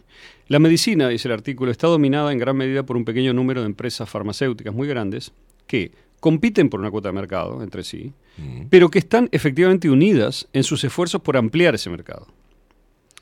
El estímulo a corto plazo de la investigación biomédica, debido a la privatización, eh, ha- sido celebrado por los defensores del libre mercado. Esto es, hay argumentos por según los cuales si el Estado interviniese de cualquier manera en las ganancias de las em- farmacéuticas, eso desestimularía que la farmacéutica siga investigación Claro. y tal. Es un argumento que es solo parcialmente verdadero y mayormente falso. Es decir, es verdad que si es tal la carga, digamos, que los estados imponen a los privados, los privados no se mueven más, eso es cierto, pero no es cierto que con los márgenes de ganancia que tienen, digamos, estas Claro. corporaciones, eh, Se vean y, y lo que sobre todo, ¿no? lo que sobre todo no es cierto, porque yo no estoy particularmente en contra de que la gente gane dinero, sí estoy en contra de que no haya controles respecto en donde tiene que haberlos. Y ese es el verdadero problema, que el dinero corrompe, compra y evita los controles. Entonces, ¿cuál es la solución a esto? Es evidentemente muy compleja, pero el esquema es muy claro. Tenés un conjunto de empresas que hacen una cantidad de dinero exorbitante, que les sobra dinero para comprar voluntades, reguladores, o para. porque a veces ni siquiera es necesario comprarlos. Basta con sugerirles que si se portan bien, que tampoco les decís que es, de repente mañana trabajan en una de estas empresas y obtienen, este, no sé, por ejemplo, les pagas con parte del paquete accionario, aunque sea muy poquito, estamos hablando de millones y millones de dólares. Entonces, eh, ¿cómo haces para controlar ese mecanismo que es el que se instaló? Evidentemente es muy difícil de controlar, porque si no, no se habría instalado. Esto es una cosa fundamental, pero es importante ver que está instalado para entender qué es lo que uno lee cuando lee un artículo científico eh, o cuando escucha la voz de esta ciencia sistémica, que es la que ha impuesto todo lo que impuso. Y digo la sistémica porque es la ciencia que está comprometida con los intereses centrales del sistema. Quiere decir, la gente que quiere hacer carrera y que ve de dónde sopla el viento, dónde están los más poderosos, y dice, bueno, voy a seguir por este lado porque esto es lo que me va, acá me va a ir bien. Es decir, no tienen alma realmente, no tienen conciencia en, un punto, ¿no? O la ponen un poco en el freezer y dicen, bueno, está, o sea, voy a saltarme esto por un tiempo y voy a hacer un poco de plata. Yo también tengo hijos, familia, quiero progresar, empecé de abajo, todos los argumentos que conocemos, ¿no? Entonces, este, el progreso científico, dicen los autores, se ve frustrado por la propiedad de los datos y el conocimiento. Es decir, el hecho de que el conocimiento y los datos se hagan privados, ¿no? Propiedad privada. Ya que la industria suprime los resultados negativos de los ensayos, no informa de los acontecimientos adversos y no comparte los datos brutos, esto es lo más importante, con la comunidad de investigadores académicos. Y entonces hay pacientes que mueren debido al impacto adverso de los intereses comerciales en la agenda de investigación, las universidades y los reguladores. ¿Qué quiere decir que la industria no informa y no comparte los datos brutos? Esto es lo más importante porque para poder controlar, si, si a alguien le presenta una gráfica cuyos datos, cuyos números reales, no los porcentajes, sino los números reales son desconocidos, uno no puede saber cuál es la solidez que tiene esa gráfica, qué representa Claro. y qué significa. Es lo que pasó con los ensayos, que fue suficientemente informado, con los ensayos iniciales, digamos, de las vacunas ARN mensajero, que en un grupo de unos 30.000 personas hubo muy poquitos, muy poquitos casos, no sé si llegaron a 200, de personas infectadas y hubo una diferencia entre en los dos grupos, ¿verdad? El grupo placebo y el Mm. grupo al que se le administró la vacuna, que era de un nivel ridículo en números reales la cantidad de personas. Y sin embargo eso se hizo valer como eh, datos este, sólidos que respaldasen la seguridad de la vacuna y la eficacia. Entonces, esa es- fue claramente una manipulación, fue denunciada, pero es de un nivel técnico, no es muy complejo, pero igual queda más allá de lo que se puede comunicar fácilmente, con lo cual pasa por abajo del radar. Y el otro discurso, que es el discurso de marketing, ahora vamos a llegar ahí, ¿no? Claro. De las empresas, es lo que llega a la población. ¿Verdad? El discurso de marketing de una empresa, ¿qué va a decir? Va a decir, mi vacuna es la mejor, es la más eficaz, la más... Es eso lo que dice, porque la quiere 97 vender. 97% de eficacia. decía. Ahora apareció este otro señor, Bancel, el dueño de Moderna, un, el CEO, quejándose. Lo cual es una, fíjese que es una buena noticia. En, en- en Davos, diciendo, tenemos clavo de vacunas, la gente no se la quiere dar, estamos tratando de trabajar con el gobierno de Estados Unidos para ver si convencemos, fíjese lo que dice, si convencemos a los países de que compren la vacuna y se la administren, pero no, no estamos teniendo suerte, la gente no la quiere. ¿Por qué será, no? Digamos, que la gente no la quiere, ¿no? En fin. O sea, están llorando la milonga en Davos, ¿no? Es, es como un mundo completamente Eh, increíble, pa- ¿no? O sea, en donde un, un señor que hizo millones y millones de dólares básicamente con un veneno, se queja porque tiene clavo y no puede hacer más plata, y eso es public- publicitado, digamos, y se, se pone en un video, se distribuye en el mundo. ¿Qué se supone que tenemos que tener lástima del señor? Claro. No sé qué, es un mundo dadaísta Sí, totalmente. va- vamos a vacunarnos así, no Este, se saca de clavo las vacunas, pobre va, hombre. Pobre, Que pobre. invirtió tanto en querer salvar Si alguien la quiere la vacuna, le puede mandar un mail al tipo. Como decía un amigo en un foro que, que yo estoy. Este, mandarle un mail al flaco, como decía, ¿no? A ver si. Bueno. Este. Bueno, te llevo al hoy un segundo. Dale. Eh. Por ejemplo, en esa, en esa nube de, de- de confusión y de, de apego al discurso oficial está esto de la, de la, de la, vari- la viruela del mono. Cuando el VAERS publica, hace público, Ajá. el efecto, uno de los efectos adversos con la herpes zóster, que tiene una manifestación en el cuerpo similar Sí. a lo que sería la viruela de mono. Estoy hablando con una persona, un médico me dijo, no es lo mismo. Ojo ahí. No, no, no es lo mismo. No es lo mismo. No es lo mismo, pero Eh, hay reacciones pero- cutáneas. sí, sí. Este, eh, si, si pudieron hacernos creer que un simple resfrío era un virus mortal que nos podía matar, tranquilamente una erupción de una Claro. herpes zóster como efecto adverso de la vacuna Ajá. podría ser confundida En y algunos médicos, claro, pueden, histeria. puede ser que lo confundan, aunque hay estudios que separan las dos cosas. No se Sí, sí, hacer. sí, pero, Pero volvemos que- a lo mismo. Lo que, yo no creo que prospere, la del mono, le digo la verdad. Es que ya la gente disculpa, es una digamos, burla. porque, claro, porque mm, este porque además este, está claro que no es grave, que no es nada. Me, me explico, o sea, el cuerpo se sal- sale solo de ella siempre, digamos, no, no es una, una amenaza seria, nada por el estilo. Entonces, eh, bueno, salvo que hayan hecho ganancia de función y sea otra cosa, ¿no? No lo sabemos. Bueno, sigo con el artículo porque eh, dice, esto tiene una virtud de síntesis, ¿no? O sea que cada cosa que leo es como una bomba, pero es como una bomba suavecita que casi no se nota. Dice como resultado, los departamentos universitarios se convierten en instrumentos de la industria. A través del control de la agenda de investigación por parte de las empresas y la escritura fantasma de los artículos de las revistas médicas y la formación médica continua, los académicos se convierten en agentes para la promoción de los productos comerciales, cuando los escándalos relacionados con la asociación entre la industria y el mundo académico salen a luz en los medios de comunicación, la confianza en las instituciones académicas se debilita y la visión de una sociedad abierta es traicionada. ¿Qué quiere decir esto? Eh, las, industrias financian a la academia, con lo cual la en buena medida. Antes había financiación este, estatal significativa, eso ha ido descendiendo, se ha ido trasladando al sector privado, el sector privado si pone la plata, marca la agenda. ¿Qué quiere decir esto? Hay científicos en los laboratorios que dicen me interesaría estudiar esto o aquello. Y el que tiene la plata le dice, no, te doy la plata para que estudies esto. Para que estudies eso no, te- no tengo plata. Pero para que estudies esto Claro. tengo. ¿Esto qué es? Lo que le interesa a esa compañía que se estudie. Pero además a esa compañía le interesa a veces que los resultados sean positivos porque tiene un producto para comercializar que se apoya en esa investigación. Otras veces le interesa que sean negativos porque hay un competidor que tiene un producto que está vendiendo que le convendría a este laboratorio que se demostrara que es maligno o que hace mal o lo que sea.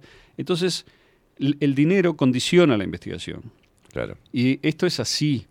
Habrá, digamos, este, muchos ejemplos en contrario, pero hay muchísimos ejemplos a favor de lo que digo y es grave. Porque eh, ahora vamos a, a mirar algunos ejemplos. También se compromete el concepto de liderazgo académico, ¿no? Porque los, los académicos senior, digamos, que alcanzaron sus puestos de, de- de liderazgo porque hicieron contribuciones reales, distinguidas, descubrieron alguna cosa o lo que sea, están siendo sustituidos rápidamente por básicamente gente que son recaudadores de, plata. Gente que hace relaciones públicas, gestores académicos, es decir, gente intermedia que tiene poder adentro de la universidad y que canaliza fondos y que además eh, tiene, tiene voz con respecto a quiénes son los jóvenes que entran en el sistema. Claro. Entonces van a elegir a aquellos que jueguen el juego. ¿Me explico? Y eso está, ha ido transformando la universidad y empeorándola, voy a decirlo así directamente, ¿no? Porque se, se trata ahora de entrar en ella para hacer plata, no para buscar la verdad, que era el origen de la idea de la universidad. Y esto es una de las cosas más graves de lo que estamos hablando. Eh, en la medicina, los que triunfan en el mundo académico ahora son probablemente lo que se llama líderes claves de opinión, Key Opinion Leaders, COL, ¿no? en, en la jerga del marketing. ¿no? Y las carreras de estos este, profesionales universitarios pueden avanzar gracias a las opor- oportunidades que ofrece la industria. Es la industria lo que los hace avanzar. ¿Cómo? Bueno, los potenciales líderes de opinión se seleccionan sobre la base de una compleja serie de actividades de elaboración de perfiles llevadas a cabo por las empresas farmacéuticas. Por ejemplo, los médicos se seleccionan sobre la base de su influencia en los hábitos de prescripción de otros médicos. Y los médicos que ti- tienen liderazgo entre los médicos tienen más probabilidades de ser invitados a las conferencias, premiados de diferente manera, de modo de ir, ir haciendo crecer su nombre, que al mismo tiempo están trabajando como promotores de, la, de aquellos que los premian, digamos, Claro. ¿no? del sistema que los premia. Este, los líderes de opinión son buscados por la industria por esta influencia y por el prestigio que su afiliación universitaria aporta a la marca de los productos de la empresa. Por ejemplo, si sos un académico de Harvard o de Stanford o de MIT o de eh, Cambridge, lo que sea, es mucho más probable que hagas plata dentro del sistema porque te van a buscar con más, eh, digamos, asiduidad. Y lo contrario también es cierto, la gente que es ya de- que ya viene mostrando que está dispuesta a venderse es la que sube también Claro. en esos lugares. ¿Se das cuenta? Entonces, esto, como digo, no es el 100% de los casos, sería un insulto decirlo, pero ojo, porque es una tendencia ya central y ya dominante, yo diría. Y eso por eso que este artículo está publicado, ¿no? Es, decir, cada una de estas cosas que digo en el artículo está referida, ¿verdad? Hay una cantidad de referencias abajo, que no las estoy leyendo porque no tiene sentido, pero no es meramente una opinión en el aire de dos médicos, ¿no? O investigadores. Este, Y no en cualquier revista. y no en cualquier revista, ¿no? Ya dije qué revista publicó esto. Y además está, sí está revisada por pares. Es curioso, un artículo revisado por pares que critica los artículos revisados por pares, ¿no? Pero bueno. este, entonces, existen lo que se llama buró, buró de oradores, o bueno, hay que, habría que traducirlo de alguna forma, que son como unas eh, compañías o, en fin, este, estudios, lo que sea, que tienen una lista de gente prestigiosa en diferentes ámbitos, científico, deportivo, lo que sea, que alquilan a esa gente para ser el orador principal en un evento, lo que sea, se les paga muy bien. Y estos oradores a precio, digamos, o sea, que se venden, este, presentan los resultados de los ensayos de la industria y los respaldan con su nombre, ¿no? No lo dijo cualquiera, lo dijo tal y cual, una especie de influencer a alto nivel, que aparecen en las conferencias médicas, en los congresos, en, en eventos públicos de, por ejemplo, presentación de un, de, un, de un estudio que luego se liga con la aparición en el mercado de un medicamento, etcétera, ¿no? Este, entonces, en lugar de actuar como científicos independientes y desinteresados, estos académicos, en lugar de evaluar críticamente el rendimiento de un medicamento, se convierten en lo que los ejecutivos de marketing denominan defensores del producto. ¿no? Es decir, eh, la función, yo dije al principio, la función de control es lo que está fallando y es muy difícil para los gobiernos, para las sociedades y demás encontrar una manera de vencer el poder del dinero. Entonces, en la medida en que hay un- una especie de quiebra ética hasta cierto punto, nadie cree, o la mayoría de la gente no cree que haya principios éticos fuertes que haya que respetar, ¿qué es lo que va a pesar entonces? Es la plata lo que va a pesar y la conveniencia individual. Y es así como funciona. Pero yo digo, entiendo que funciona así, me parece mal, francamente, pero entiendo que funciona así. Pero lo que es tremendo es que se venda como lo contrario. Si a mí me dijeran, mira, esto es un tema de plata. Acá hay un medicamento que lo desarrolló tal laboratorio, el que lo defiende es el laboratorio. Usted se arriesga si quiere y si no, no. Claro, sería un caos, porque ¿cómo haces para que la gente, digamos, este, la mayoría de la población no tiene ni tiempo, ni formación, ni ganas de estar eh, investigando qué hacer con su salud, ¿verdad? Claro. Pero Por lo cual se trata de una especie de crimen, una imposición de gente con más poder sobre gente con menos poder, un poco de gente con poder sobre mucha gente con menos poder, ¿no? Este, bueno, Me, encantó eso, defensores del producto, ¿no? Defensores del Y acá producto. hemos visto y vemos muchos a Le diario. voy a, le voy a ampliar, digamos, este, ¿qué, qué es lo que proponen estos, antes de cerrar este artículo, no? Este, dice, nuestras propuestas de reforma incluyen liberación de los reguladores de la financiación de las empresas farmacéuticas. Quiere decir, no puede ser que a la FDA, al CDC, etcétera, una parte del dinero que le entra venga de los mismos farmacéuticos que ellos tienen que regular. Claro. Eso tiene que terminar, digamos, y de hecho no ha terminado, eh, al contrario, ha, ha aumentado, ¿no? Imposición de impuestos a las empresas farmacéuticas para permitir la financiación pública de ensayos independientes. Quiere decir, este, con el dinero que teóricamente los estados eh, capturarían de estas grandes corporaciones, se podría promover investigación independiente. Eh, que esto ya se hizo en el pasado, ahora no se está haciendo tanto, es decir, ha, ha caído en desgracia esa idea, justamente por el poder del lobby, digamos, de las grandes farmacéuticas, ¿no?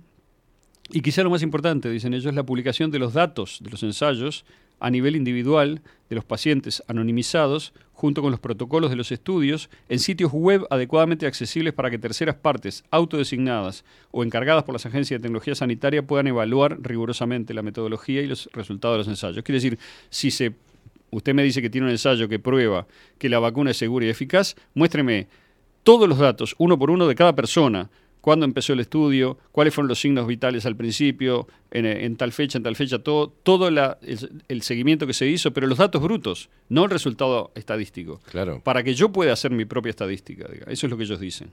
Eh, quiere decir que los reguladores puedan verdaderamente acceder a los datos brutos, crudos, y evaluar el estudio de verdad. ¿Cuántos Exacto. fueron los que participaron? ¿Fueron ocho o fueron, digamos, 800 mil? ¿Cuál es, digamos, la dimensión de esto? ¿Cuáles son, por lo tanto, los márgenes de error, la confiabilidad de ellos, etcétera? Todos esos asuntos estadísticos que los reguladores podrían este, investigar si tuvieran los datos brutos, pero que, por lo que digo, no los tienen. ¿no? Entonces, ¿pero cómo funciona? Vamos a ir a algo más interesante, tenemos un tiempo, ¿no? Porque Sí, pero para cerrar ahí, para que la Sí. gente, por ejemplo, vamos a suponer, eh, suponer no, el- vamos a llevarlo al tema Pfizer, que es la vacuna, la vacuna líder, ¿no? Sí. Este, y, y acá tenemos los representantes defensores de ese producto.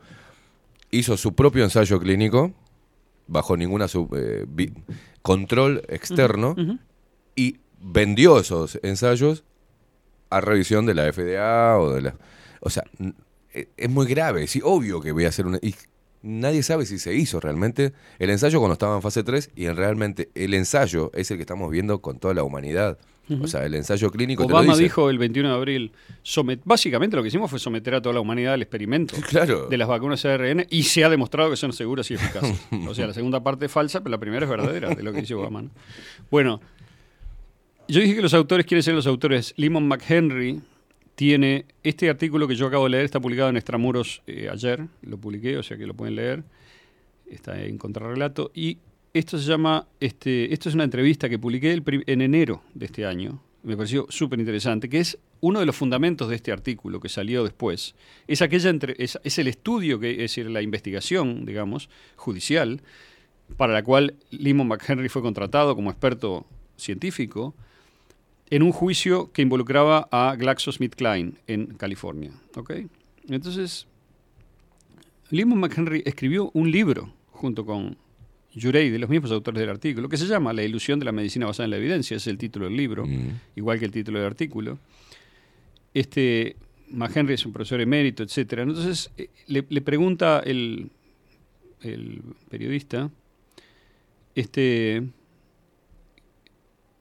eh, que empiece a explicar qué es lo que descubrió al ir adelante con esta investigación, como dije, en el nivel judicial. ¿no? Y entonces dice McHenry que estuvo trabajando en un caso en que GlaxoSmithKline se enfrentaba con Eli Lilly, no importa, o sea, una de- denunciante, por la competencia para vender sus mejores antidepresivos, ¿no? los de Glaxo, ¿no? o sea, las de las dos compañías. Una de las principales cuestiones que surgieron fue el problema del síndrome de abstinencia, lo que ellos llamaron síndrome de discontinuación. Y uno de los abogados me pidió que investigara algunos documentos que se produjeron en el caso. Entonces, este, muchos de ellos eran artículos de revistas médicas, dice McHenry, ¿no? que así es como descubrió el problema. Entonces yo me metí con buena intención, digamos, me puse a leer, era sobre Paxil, la, la medicina, y volvió al que le pedía, digamos, este, que lo asesorara y le dijo, no, no tenés un caso, le dijo al abogado, porque la literatura médica está toda a favor de Glaxo. Y el otro le dijo, pero no te das cuenta que todo está escrito por fantasmas, por escritores fantasmas. La industria farmacéutica es la que está fabricando estos artículos. Entonces, ahí es cuando Lehman McHenry se metió en el tema realmente Claro. y empezó a investigar. Y dice que empezó a asombrarse al descubrir que todos los artículos de revistas médicas que estaba mirando estaban realizados, manufacturados, ¿eh? de una manera eh, que los convertía no en artículos científicos, sino en campañas de marketing. No sé si está entendiendo lo que estoy diciendo, Sí, porque claro. es, es, este, escandaloso, ¿verdad? Porque esto, estamos hablando de lo que informa a la comunidad médica del- de Uruguay, de Argentina y del mundo. Este es el sistema, tal como funciona. Ese sistema está corrupto. Es un sistema que depende del dinero, no de la ciencia. Cuando te dicen siga la ciencia, lo que están diciendo es siga el dinero. Claro. ¿Ok?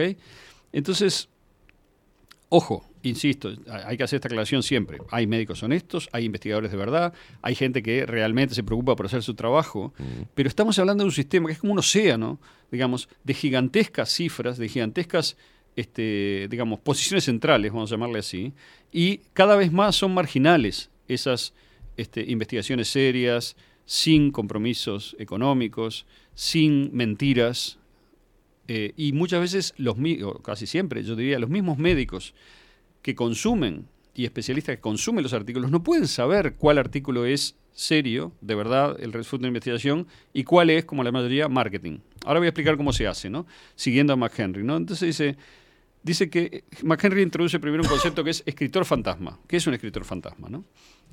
Dice, tomemos el peor de los casos, dice McHenry como, como ejemplo, ¿no? Dice, una compañía farmacéutica lleva a cabo un ensayo clínico de un producto cualquiera, ¿no? Entonces va a contratar una empresa de comunicación médica, que es una empresa de publicidad, básicamente, ¿no? Eh, especializada, ¿no?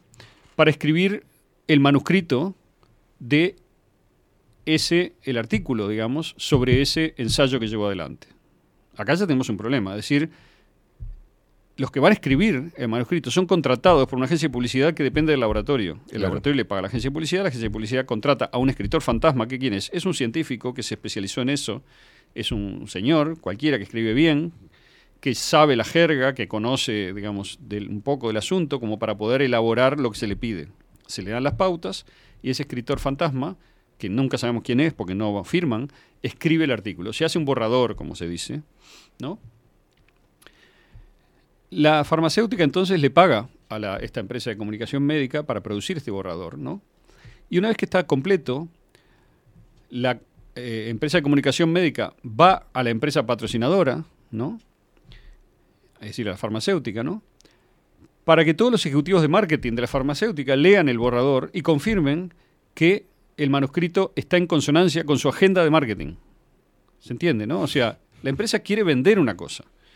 Entonces tiene que revisar si el borrador científico, entre comillas, que así fue preparado por la empresa de, publicidad, dice lo que la farmacéutica quiere que diga. Se contraponen los O sea, intereses de la No tiene nada que ver con la ciencia esto, ¿no? Nada. Nada. Es, te quiero de marketing y explicar que te, este claro. antidepresivo es lo mejor que te va a pasar en la Punto. vida. Entonces, se, se redacta así. Luego hay un siguiente paso, porque el escritor fantasma no firma. Entonces la pregunta es, ¿quién firma, quién, quién pone su prestigio académico atrás de este artículo para que las revistas médicas lo consideren?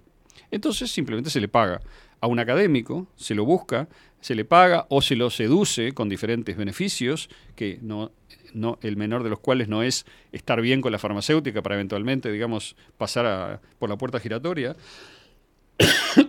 a recibir un sueldo astronómico por trabajar como asesor en la empresa farmacéutica o obtener un, un- si es un, un académico no puede ser de muy bajo rango, porque a las farmacéuticas les interesa promover a gente que todavía no es nadie. Claro. Buscan que el nombre del académico que compran sea suficientemente prestigioso como para respaldar el producto. Y a los académicos les puede servir eh, firmar un artículo de alto impacto que va a aparecer en Lancet o en alguna revista de primera, este, porque entonces ellos adme- a- aumentan su prestigio científico, lo cual redunda en beneficio para su carrera. No sé si es claro esto que Sí, estoy sí, diciendo. sí. gano, gano.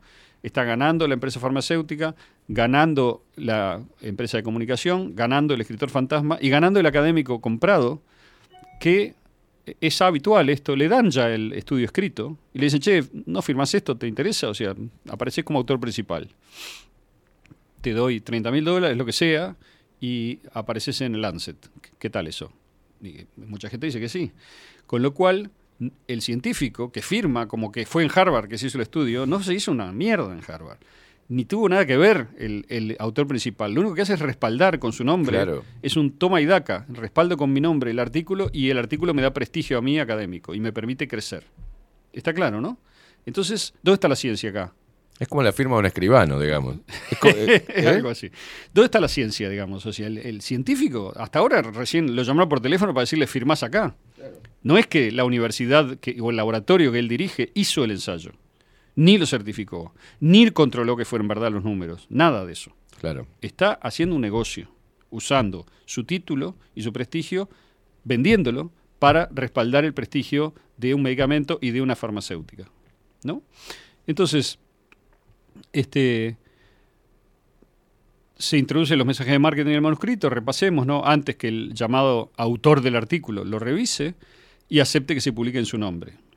Este es el caso más corrupto, ¿no? Luego las revistas médicas reciben eso firmado por este equipo de prestigioso científico de Harvard y este Obviamente ¿qué, lo qué- publica. ¿Qué va a hacer la revista? Digamos, ¿va, va a hacer de vuelta el experimento? No, no tiene dinero, no tiene tecnología, no tiene manera de hacer eso. Se lo da a gente que en peer review, ¿no? O sea, pares que más o menos ven si esto podría ser así. Es muy difícil saber si es así o no es así y sale.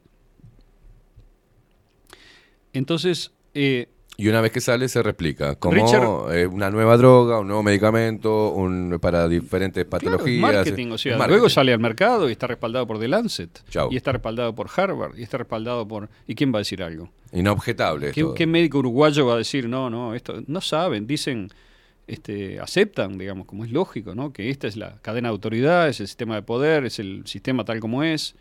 Y tratan, alguno tratará, digamos, de entrar, de poner un piecito en el círculo grande donde está la plata grande. Es feo Claro. lo que digo, ¿no? Pero es así, lamento. O sea, el Richard Horton, que es el editor actual de The Lancet, la revista médica pr- probablemente la más prestigiosa del mundo, dice, las revistas médicas se han convertido en operaciones de lavado de información para la industria farmacéutica. El mismo editor, que se queja, porque muchas veces los editores mismos no saben, son parcialmente cómplices, pero muchas veces ellos mismos no pueden saber Claro. qué, qué van a hacer, digamos, ¿no? El artículo viene perfecto, es decir. Entonces, lavado de dinero, todo el mundo entiende, ¿no? Tenés dinero sucio que sale limpio después de la operación. Bueno, y acá tenés manuscritos sucios, escritos por fantasmas, que son fraudulentos, que distorsionan la ciencia, que salen limpios al otro extremo del proceso, ¿no? Aparecen en la revista y todo el mundo los cree. Este. Bueno. Con lo cual también tenemos plagio, en fin, o sea, hay una cantidad de delitos, ¿no? Este. Y está el líder de opinión, ¿no? ¿Qué es el líder de opinión? Es una especie de término de adulación, dice él, que la industria, o sea, las farmacéuticas, utilizan para atraer a los médicos a su agenda de marketing, a sus programas de conferencias, cosas de este tipo. Es decir, te empiezan a nombrar líder de opinión, te empiezas a inflar, luego te ofrecen algún dinero, que no tiene que ser tanto, porque el prestigio también es un buen comprador, ¿verdad? De Claro. gente. Este, se los compensan los médicos por su consejo, los médicos se, se convierten en propagandistas naturales entre sus colegas, sus pares, digamos, en listas, en foros, en, con- en- en eventos, en, en encuentros en el café, en donde sea, digamos, empiezan a divu- divulgar este, los intereses de esa farmacéutica en tal medicamento en particular o lo que sea. Este, y Sí, y el contagio entre los profesionales, porque cuando los profesionales están viendo al líder de opinión y todos los beneficios que recibe, de alguna manera quieren lo mismo, entonces van a estar alertas a cualquier tipo de, de- de oportunidad para convertirse ellos en líderes de opinión Exacto. sobre otra área. Yo dije al principio que había cuatro patas, ¿no? Eran Sí. las farmacéuticas, este, los intermediarios, que se los acabo de nombrar, el escritor fantasma, el médico que firma, etcétera, el investigador, perdón, que firma, la academia como tal, ¿no? Y las revistas médicas, ¿verdad?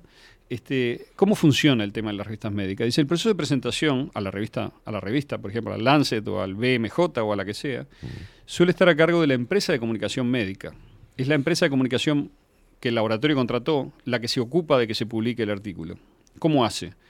Produce un paquete, ¿verdad?, que incluye una carta de presentación escrita en nombre del llamado autor, o sea, del tipo prestigioso que firma, el manuscrito para su presentación y cualquier otra cosa que pudiera utilizarse para el proceso de presentación, es decir, información adicional que pueda fortalecer el caso de que publíqueme este artículo que es importante. ¿no?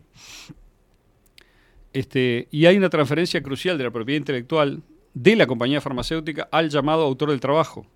Entonces, el autor del trabajo, el trabajo se convierte en propiedad intelectual del autor honorario, ¿verdad? A efecto de la presentación a la revista y a efectos de la revisión por pares. Es decir, que ya no es la farmacéutica, ya queda limpia la farmacéutica, Claro. porque el que firma esto no es la farmacéutica, es el autor.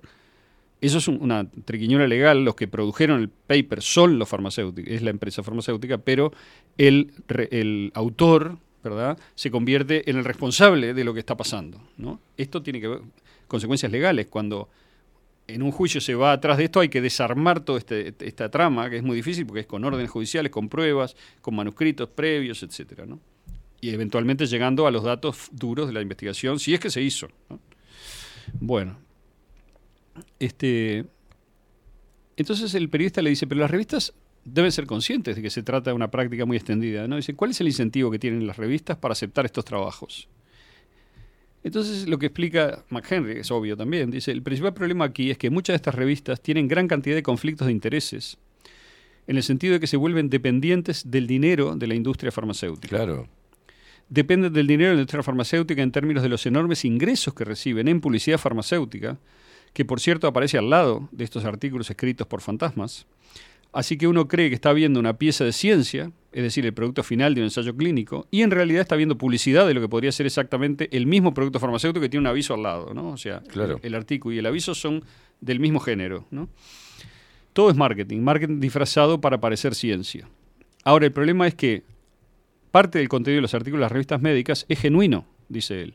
No podemos presentar todo el contenido de las revistas médicas como que fuera fraudulento, eso no es verdad. Pero el problema es que los artículos fraudulentos son tan profesionales que es extremadamente difícil distinguir, distinguirlos de los genuinos. ¿no?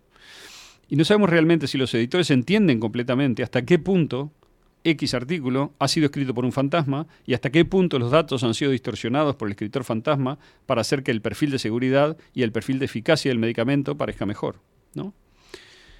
Además, este, dice, algunos editores de revistas médicas han declarado que son conscientes del problema, pero también los vemos apareciendo en conferencias que son organizadas por los planificadores de las publicaciones. En otras palabras, los escritores fantasmas y los editores de revistas médicas van a la misma conferencia, digamos. Y tenemos a los editores de revistas médicas solicitando activamente los manuscritos fantasma de los escritores fantasmas para sus revistas, porque a una revista médica le importa mucho también publicar artículos de eh, medicamentos, por ejemplo, de alto impacto o de descubrimientos, entre comillas, de alto impacto para obtener beneficios económicos a partir de eh, el prestigio que gana la revista Claro. y los publicidad y otra cosa muy importante que es las compañías farmacéuticas a veces compran miles, muchos miles de números de ejemplares de las revistas médicas para repartirlas, porque es parte de la publicidad. Si vos tenés un artículo científico maravillosamente positivo, firmado por, una, por un este, ¿cómo se llama? Eh, científico de, primer, de una universidad de primer nombre, que respalda tu producto, te interesa que miles de médicos en el mundo reciban Claro. ese, ese- esa copia de ese artículo y digan, mirá, esto está, está en el Lancet, ¿no? ¿Qué voy- ¿Yo qué voy a hacer? ¿no? Entonces las revistas se vuelven dependientes, como un junkie, ¿no? Se vuelven dependientes de la guita de las farmacéuticas para poder existir y mantener el nivel, el nivel de vida de sus editores, el nivel de la revista, la sede, etcétera, etcétera. Y por otro lado, ese- el- los editores también, como decías al principio, de algunos profesionales, dejan el alma y la conciencia en un costado y dicen, bueno, eh, en realidad acá no tengo, yo como revista no tengo eh, responsabilidad, cuando todo el sistema viene limpito a mí. Yo todo, solo la publico. todo está muy bien armado, de modo que este, cada parte, digamos, cada, cada mano lava la otra. Obvio. Eh, hay, yo creo, no es que yo crea, es evidente que, por lo menos los científicos y los académicos que firman estas cosas saben exactamente lo que están haciendo. Porque saben que no hicieron el, Obvio. el ensayo, que no son los que redactaron el... el- no supervisaron las, los parámetros del ¿Quiénes ensayo. más que ellos pueden conocer más detalles que vos y Esto yo les llega, les llega hecho, digamos. Claro. De modo que ahí hay un- una corrupción directa, aceptada y sistémica. ¿eh? Este, y un ejemplo para cerrar, ¿no? Este, bueno, no importa, es, es sobre un medicamento. eh, bueno, también hay otro, hay otro, hay otro factor que no puedo entrar ahora, pero es lo que se llama propaganda de la enfermedad.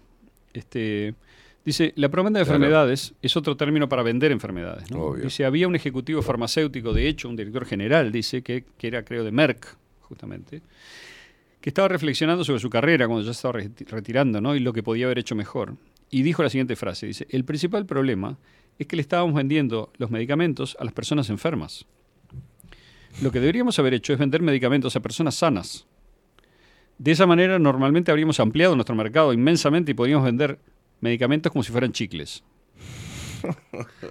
Entonces, eh, es el fenómeno muy conocido, y creo que muy conocido entre los médicos también, que son conscientes a veces de esto, muchas veces, de que, eh, digamos, no es que se creen, bueno, se crean síndromes que son un conjunto de cosas que es dudoso, digamos, que, que existan, pero además, como tales, pero además este, es dudoso que merezcan el tratamiento eh, terapéutico que muchas veces se les da, y que redunda en que se diagnostica, por ejemplo, una, este, un problema a un muchacho, a un niño, suponete, y se le da un psicofármaco o a un medicamento y se dice esto, que ya se sabe, muchos de ellos generan dependencia y no se puede abandonar de un Claro. día para otro, etcétera. O sea que se hace esclavo a una persona de un medicamento que no precisa.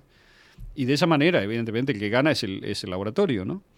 Y la industria. Y lo mismo pasa a nivel de todas las edades. Es muy común que los diagnósticos de esto, aquello y lo otro vengan con una medicación crónica. Esa medicación crónica, en muchos casos, no estoy diciendo que siempre, no es realmente imprescindible y a veces genera efectos secundarios Claro. muy malos. Sin embargo, hay toda una industria de eso que funciona también.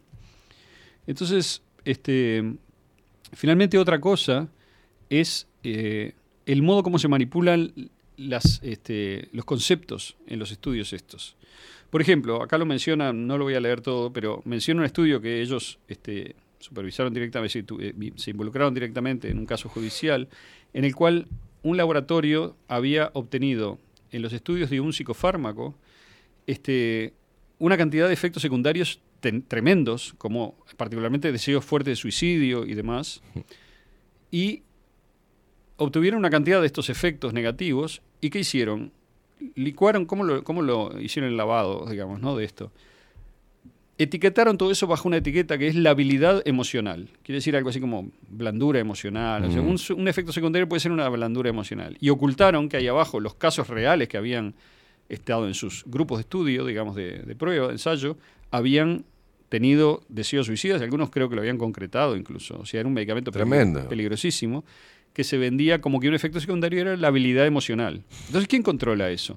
Si, si es la misma farmacéutica la que etiqueta los efectos secundarios. Claro. ¿Me estoy explicando? Entonces, bueno, y finalmente el último, el último bloque de toda este, esta catástrofe son los reguladoras, que es algo que en el caso de COVID vinimos insistiendo mucho, es muy difícil, este, si uno se mete a mirar quiénes son los reguladores, las, digamos, está bastante abierto eso como para que uno pueda tener una idea y sobre todo leyendo a los críticos que participaron, que conocen cómo funciona la FDA, el CDC, que fueron miembros, etcétera, y los que se fueron, horrorizados, dicen, pero es la puerta giratoria constante.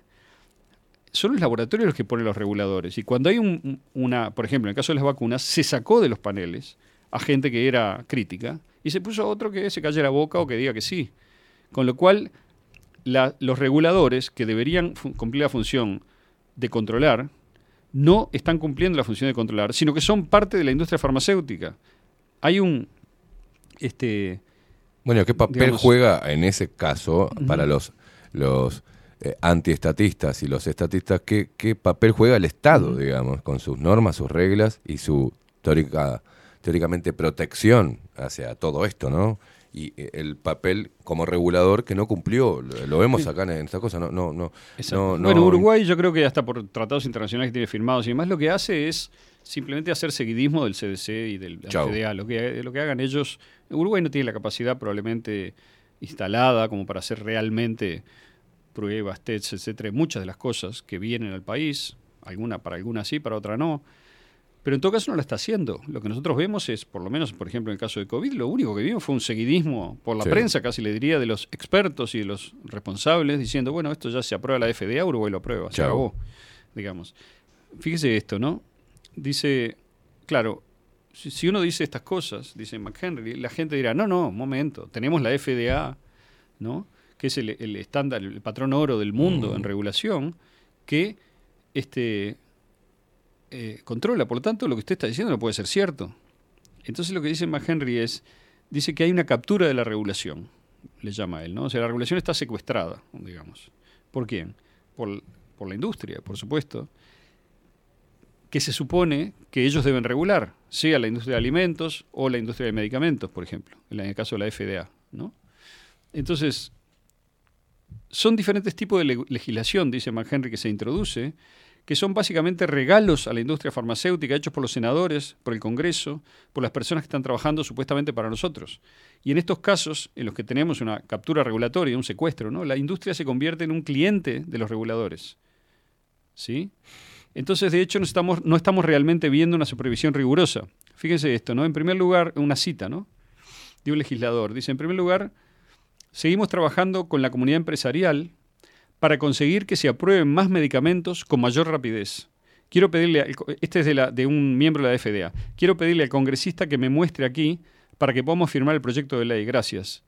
Es decir, entre los, eh, digamos, el lobby a nivel político, que implica dinero también, y beneficios, y prebendas, y, y el lobby a nivel de los reguladores, que son políticos también, es decir, que tienen una función política, el dinero secuestró la independencia de la regulación. Entonces, fíjese, resumo. Muchos artículos que, def- que- que dan conclusiones científicas, lo que nos decían nuestros líderes aquí, de seguir la ciencia con C grande, son fabricados por las farmacéuticas que tienen interés en vender esos, en colocar esos productos. Millones, miles de millones en el caso de las vacunas de productos. Son legitimados por la academia que está en el juego y que cobra por hacerlo y que aumenta el prestigio, gano, gano. Son eh, publicados y por lo tanto también avalados por revistas médicas de prestigio que también ganan en el juego y son hecha la vista gorda respecto de los efectos secundarios reales y demás por las reguladoras que también están en el juego porque también están compradas. Esa es la medicina basada en evidencia. Según estos artículos de sociedad, no está basada en evidencia. Es una medicina basada en los intereses de las compañías farmacéuticas y no en la evidencia científica. Entonces, yo sé que termino, ¿no? Pero, digamos, contar estas cosas es algo bastante deprimente, yo diría, para mí, para- en primer lugar. Pero, ¿qué hacemos? ¿No lo contamos? O sea, hacemos la vista gorda, hacemos como hacen los grandes medios Exacto. que repiten el discurso. Son, todas agencias de publicidad gratis de la farmacéutica, pero no creo ni que les paguen, digamos. Capaz No. que les meten un aviso cada Están tanto. dentro del, meten un mecanismo. aviso, le meten un aviso cada tanto, un aviso, un Mm. hueso. Tomá un aviso. O sea, ellos saben que juegan para el sistema y ya está. Es eso. Y lo hacen con ganas porque obtienen alguna cosita, algún, algún beneficio, algún aumento de prestigio, horas Simplemente de pantalla. prestigio a veces. Horas de pantalla. Pero no se dan cuenta del efecto que tiene lo que están haciendo en la gente. O sea, esa es la pregunta, ¿no? Con la cual termino. Aldo Matsukeli, 28 minutos pasan de las 10 de la mañana. Da para seguir hablando sobre muchísimos casos también y cómo es, es- esto que venís a exponer, Aldo, parece que es como una venda en los ojos de, de- de muchos, pero principalmente del periodismo. ¿no? Vuelvo al periodismo. ¿Qué función cumple el periodismo en sí entonces? Si no es también de contralor del poder y de todas estas estratagemas que, que tanto daño nos hacen, ¿no? Exacto. Eh, veremos a ver cómo, cómo llegan. Simplemente por buscar prestigio y con él, y con él popularidad y con él entrar y ampliar el abanico comercial o son parte también de un sistema bastante podrido. Aldo Mazzucchelli y su columna Extramuros, un placer, Aldo. Nos vemos el próximo jueves. Quédense prendidos, se viene Catherine Velázquez con 24-7 Express. Quédense prendidos la gente de Twitch. No se muevan de ahí, debajo la lupa.uy. Se viene Catherine Velázquez con 24-7 Express. Hoy tiene visita, ¿eh? Hoy hay entrevista. Creo que nos van a enseñar a comer hoy. eh, nos van a enseñar a comer hoy. Sí, señor. ¿Estás contento? No sé si trajo algo para comer. Si trajo algo para, para comer, la vamos a aplaudir. La vamos a recibir con bombos y platillos. Quédense prendidos, señoras y señores. Nos vemos mañana, nosotros a las 7 de la mañana. Chau, chau.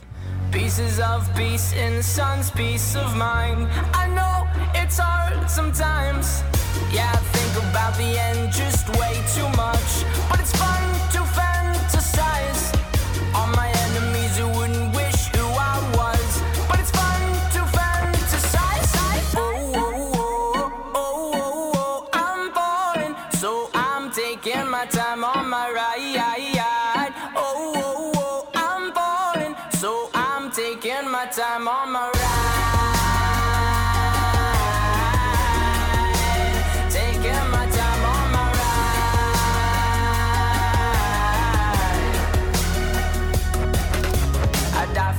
that's easy to say. We have a list of people that we would take. A bullet for them, a bullet for you, a bullet for everybody in this room. But they don't seem to see many bullets coming through. See many bullets coming through. Metaphorically, I'm the man. But literally, I don't know what I do. I'd live for you, and that's hard to do. Even harder to say when you know it's not true. Even harder to write when you know that tonight there were people back home who tried talking to you, but then you ignore them still. All these questions, they're falling like who would you live for?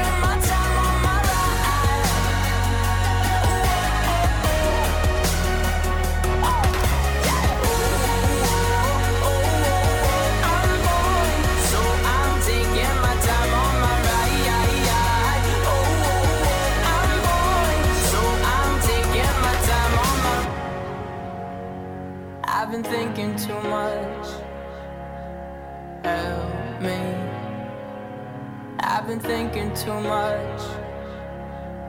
Help me. I've been thinking too much. I've been thinking too much.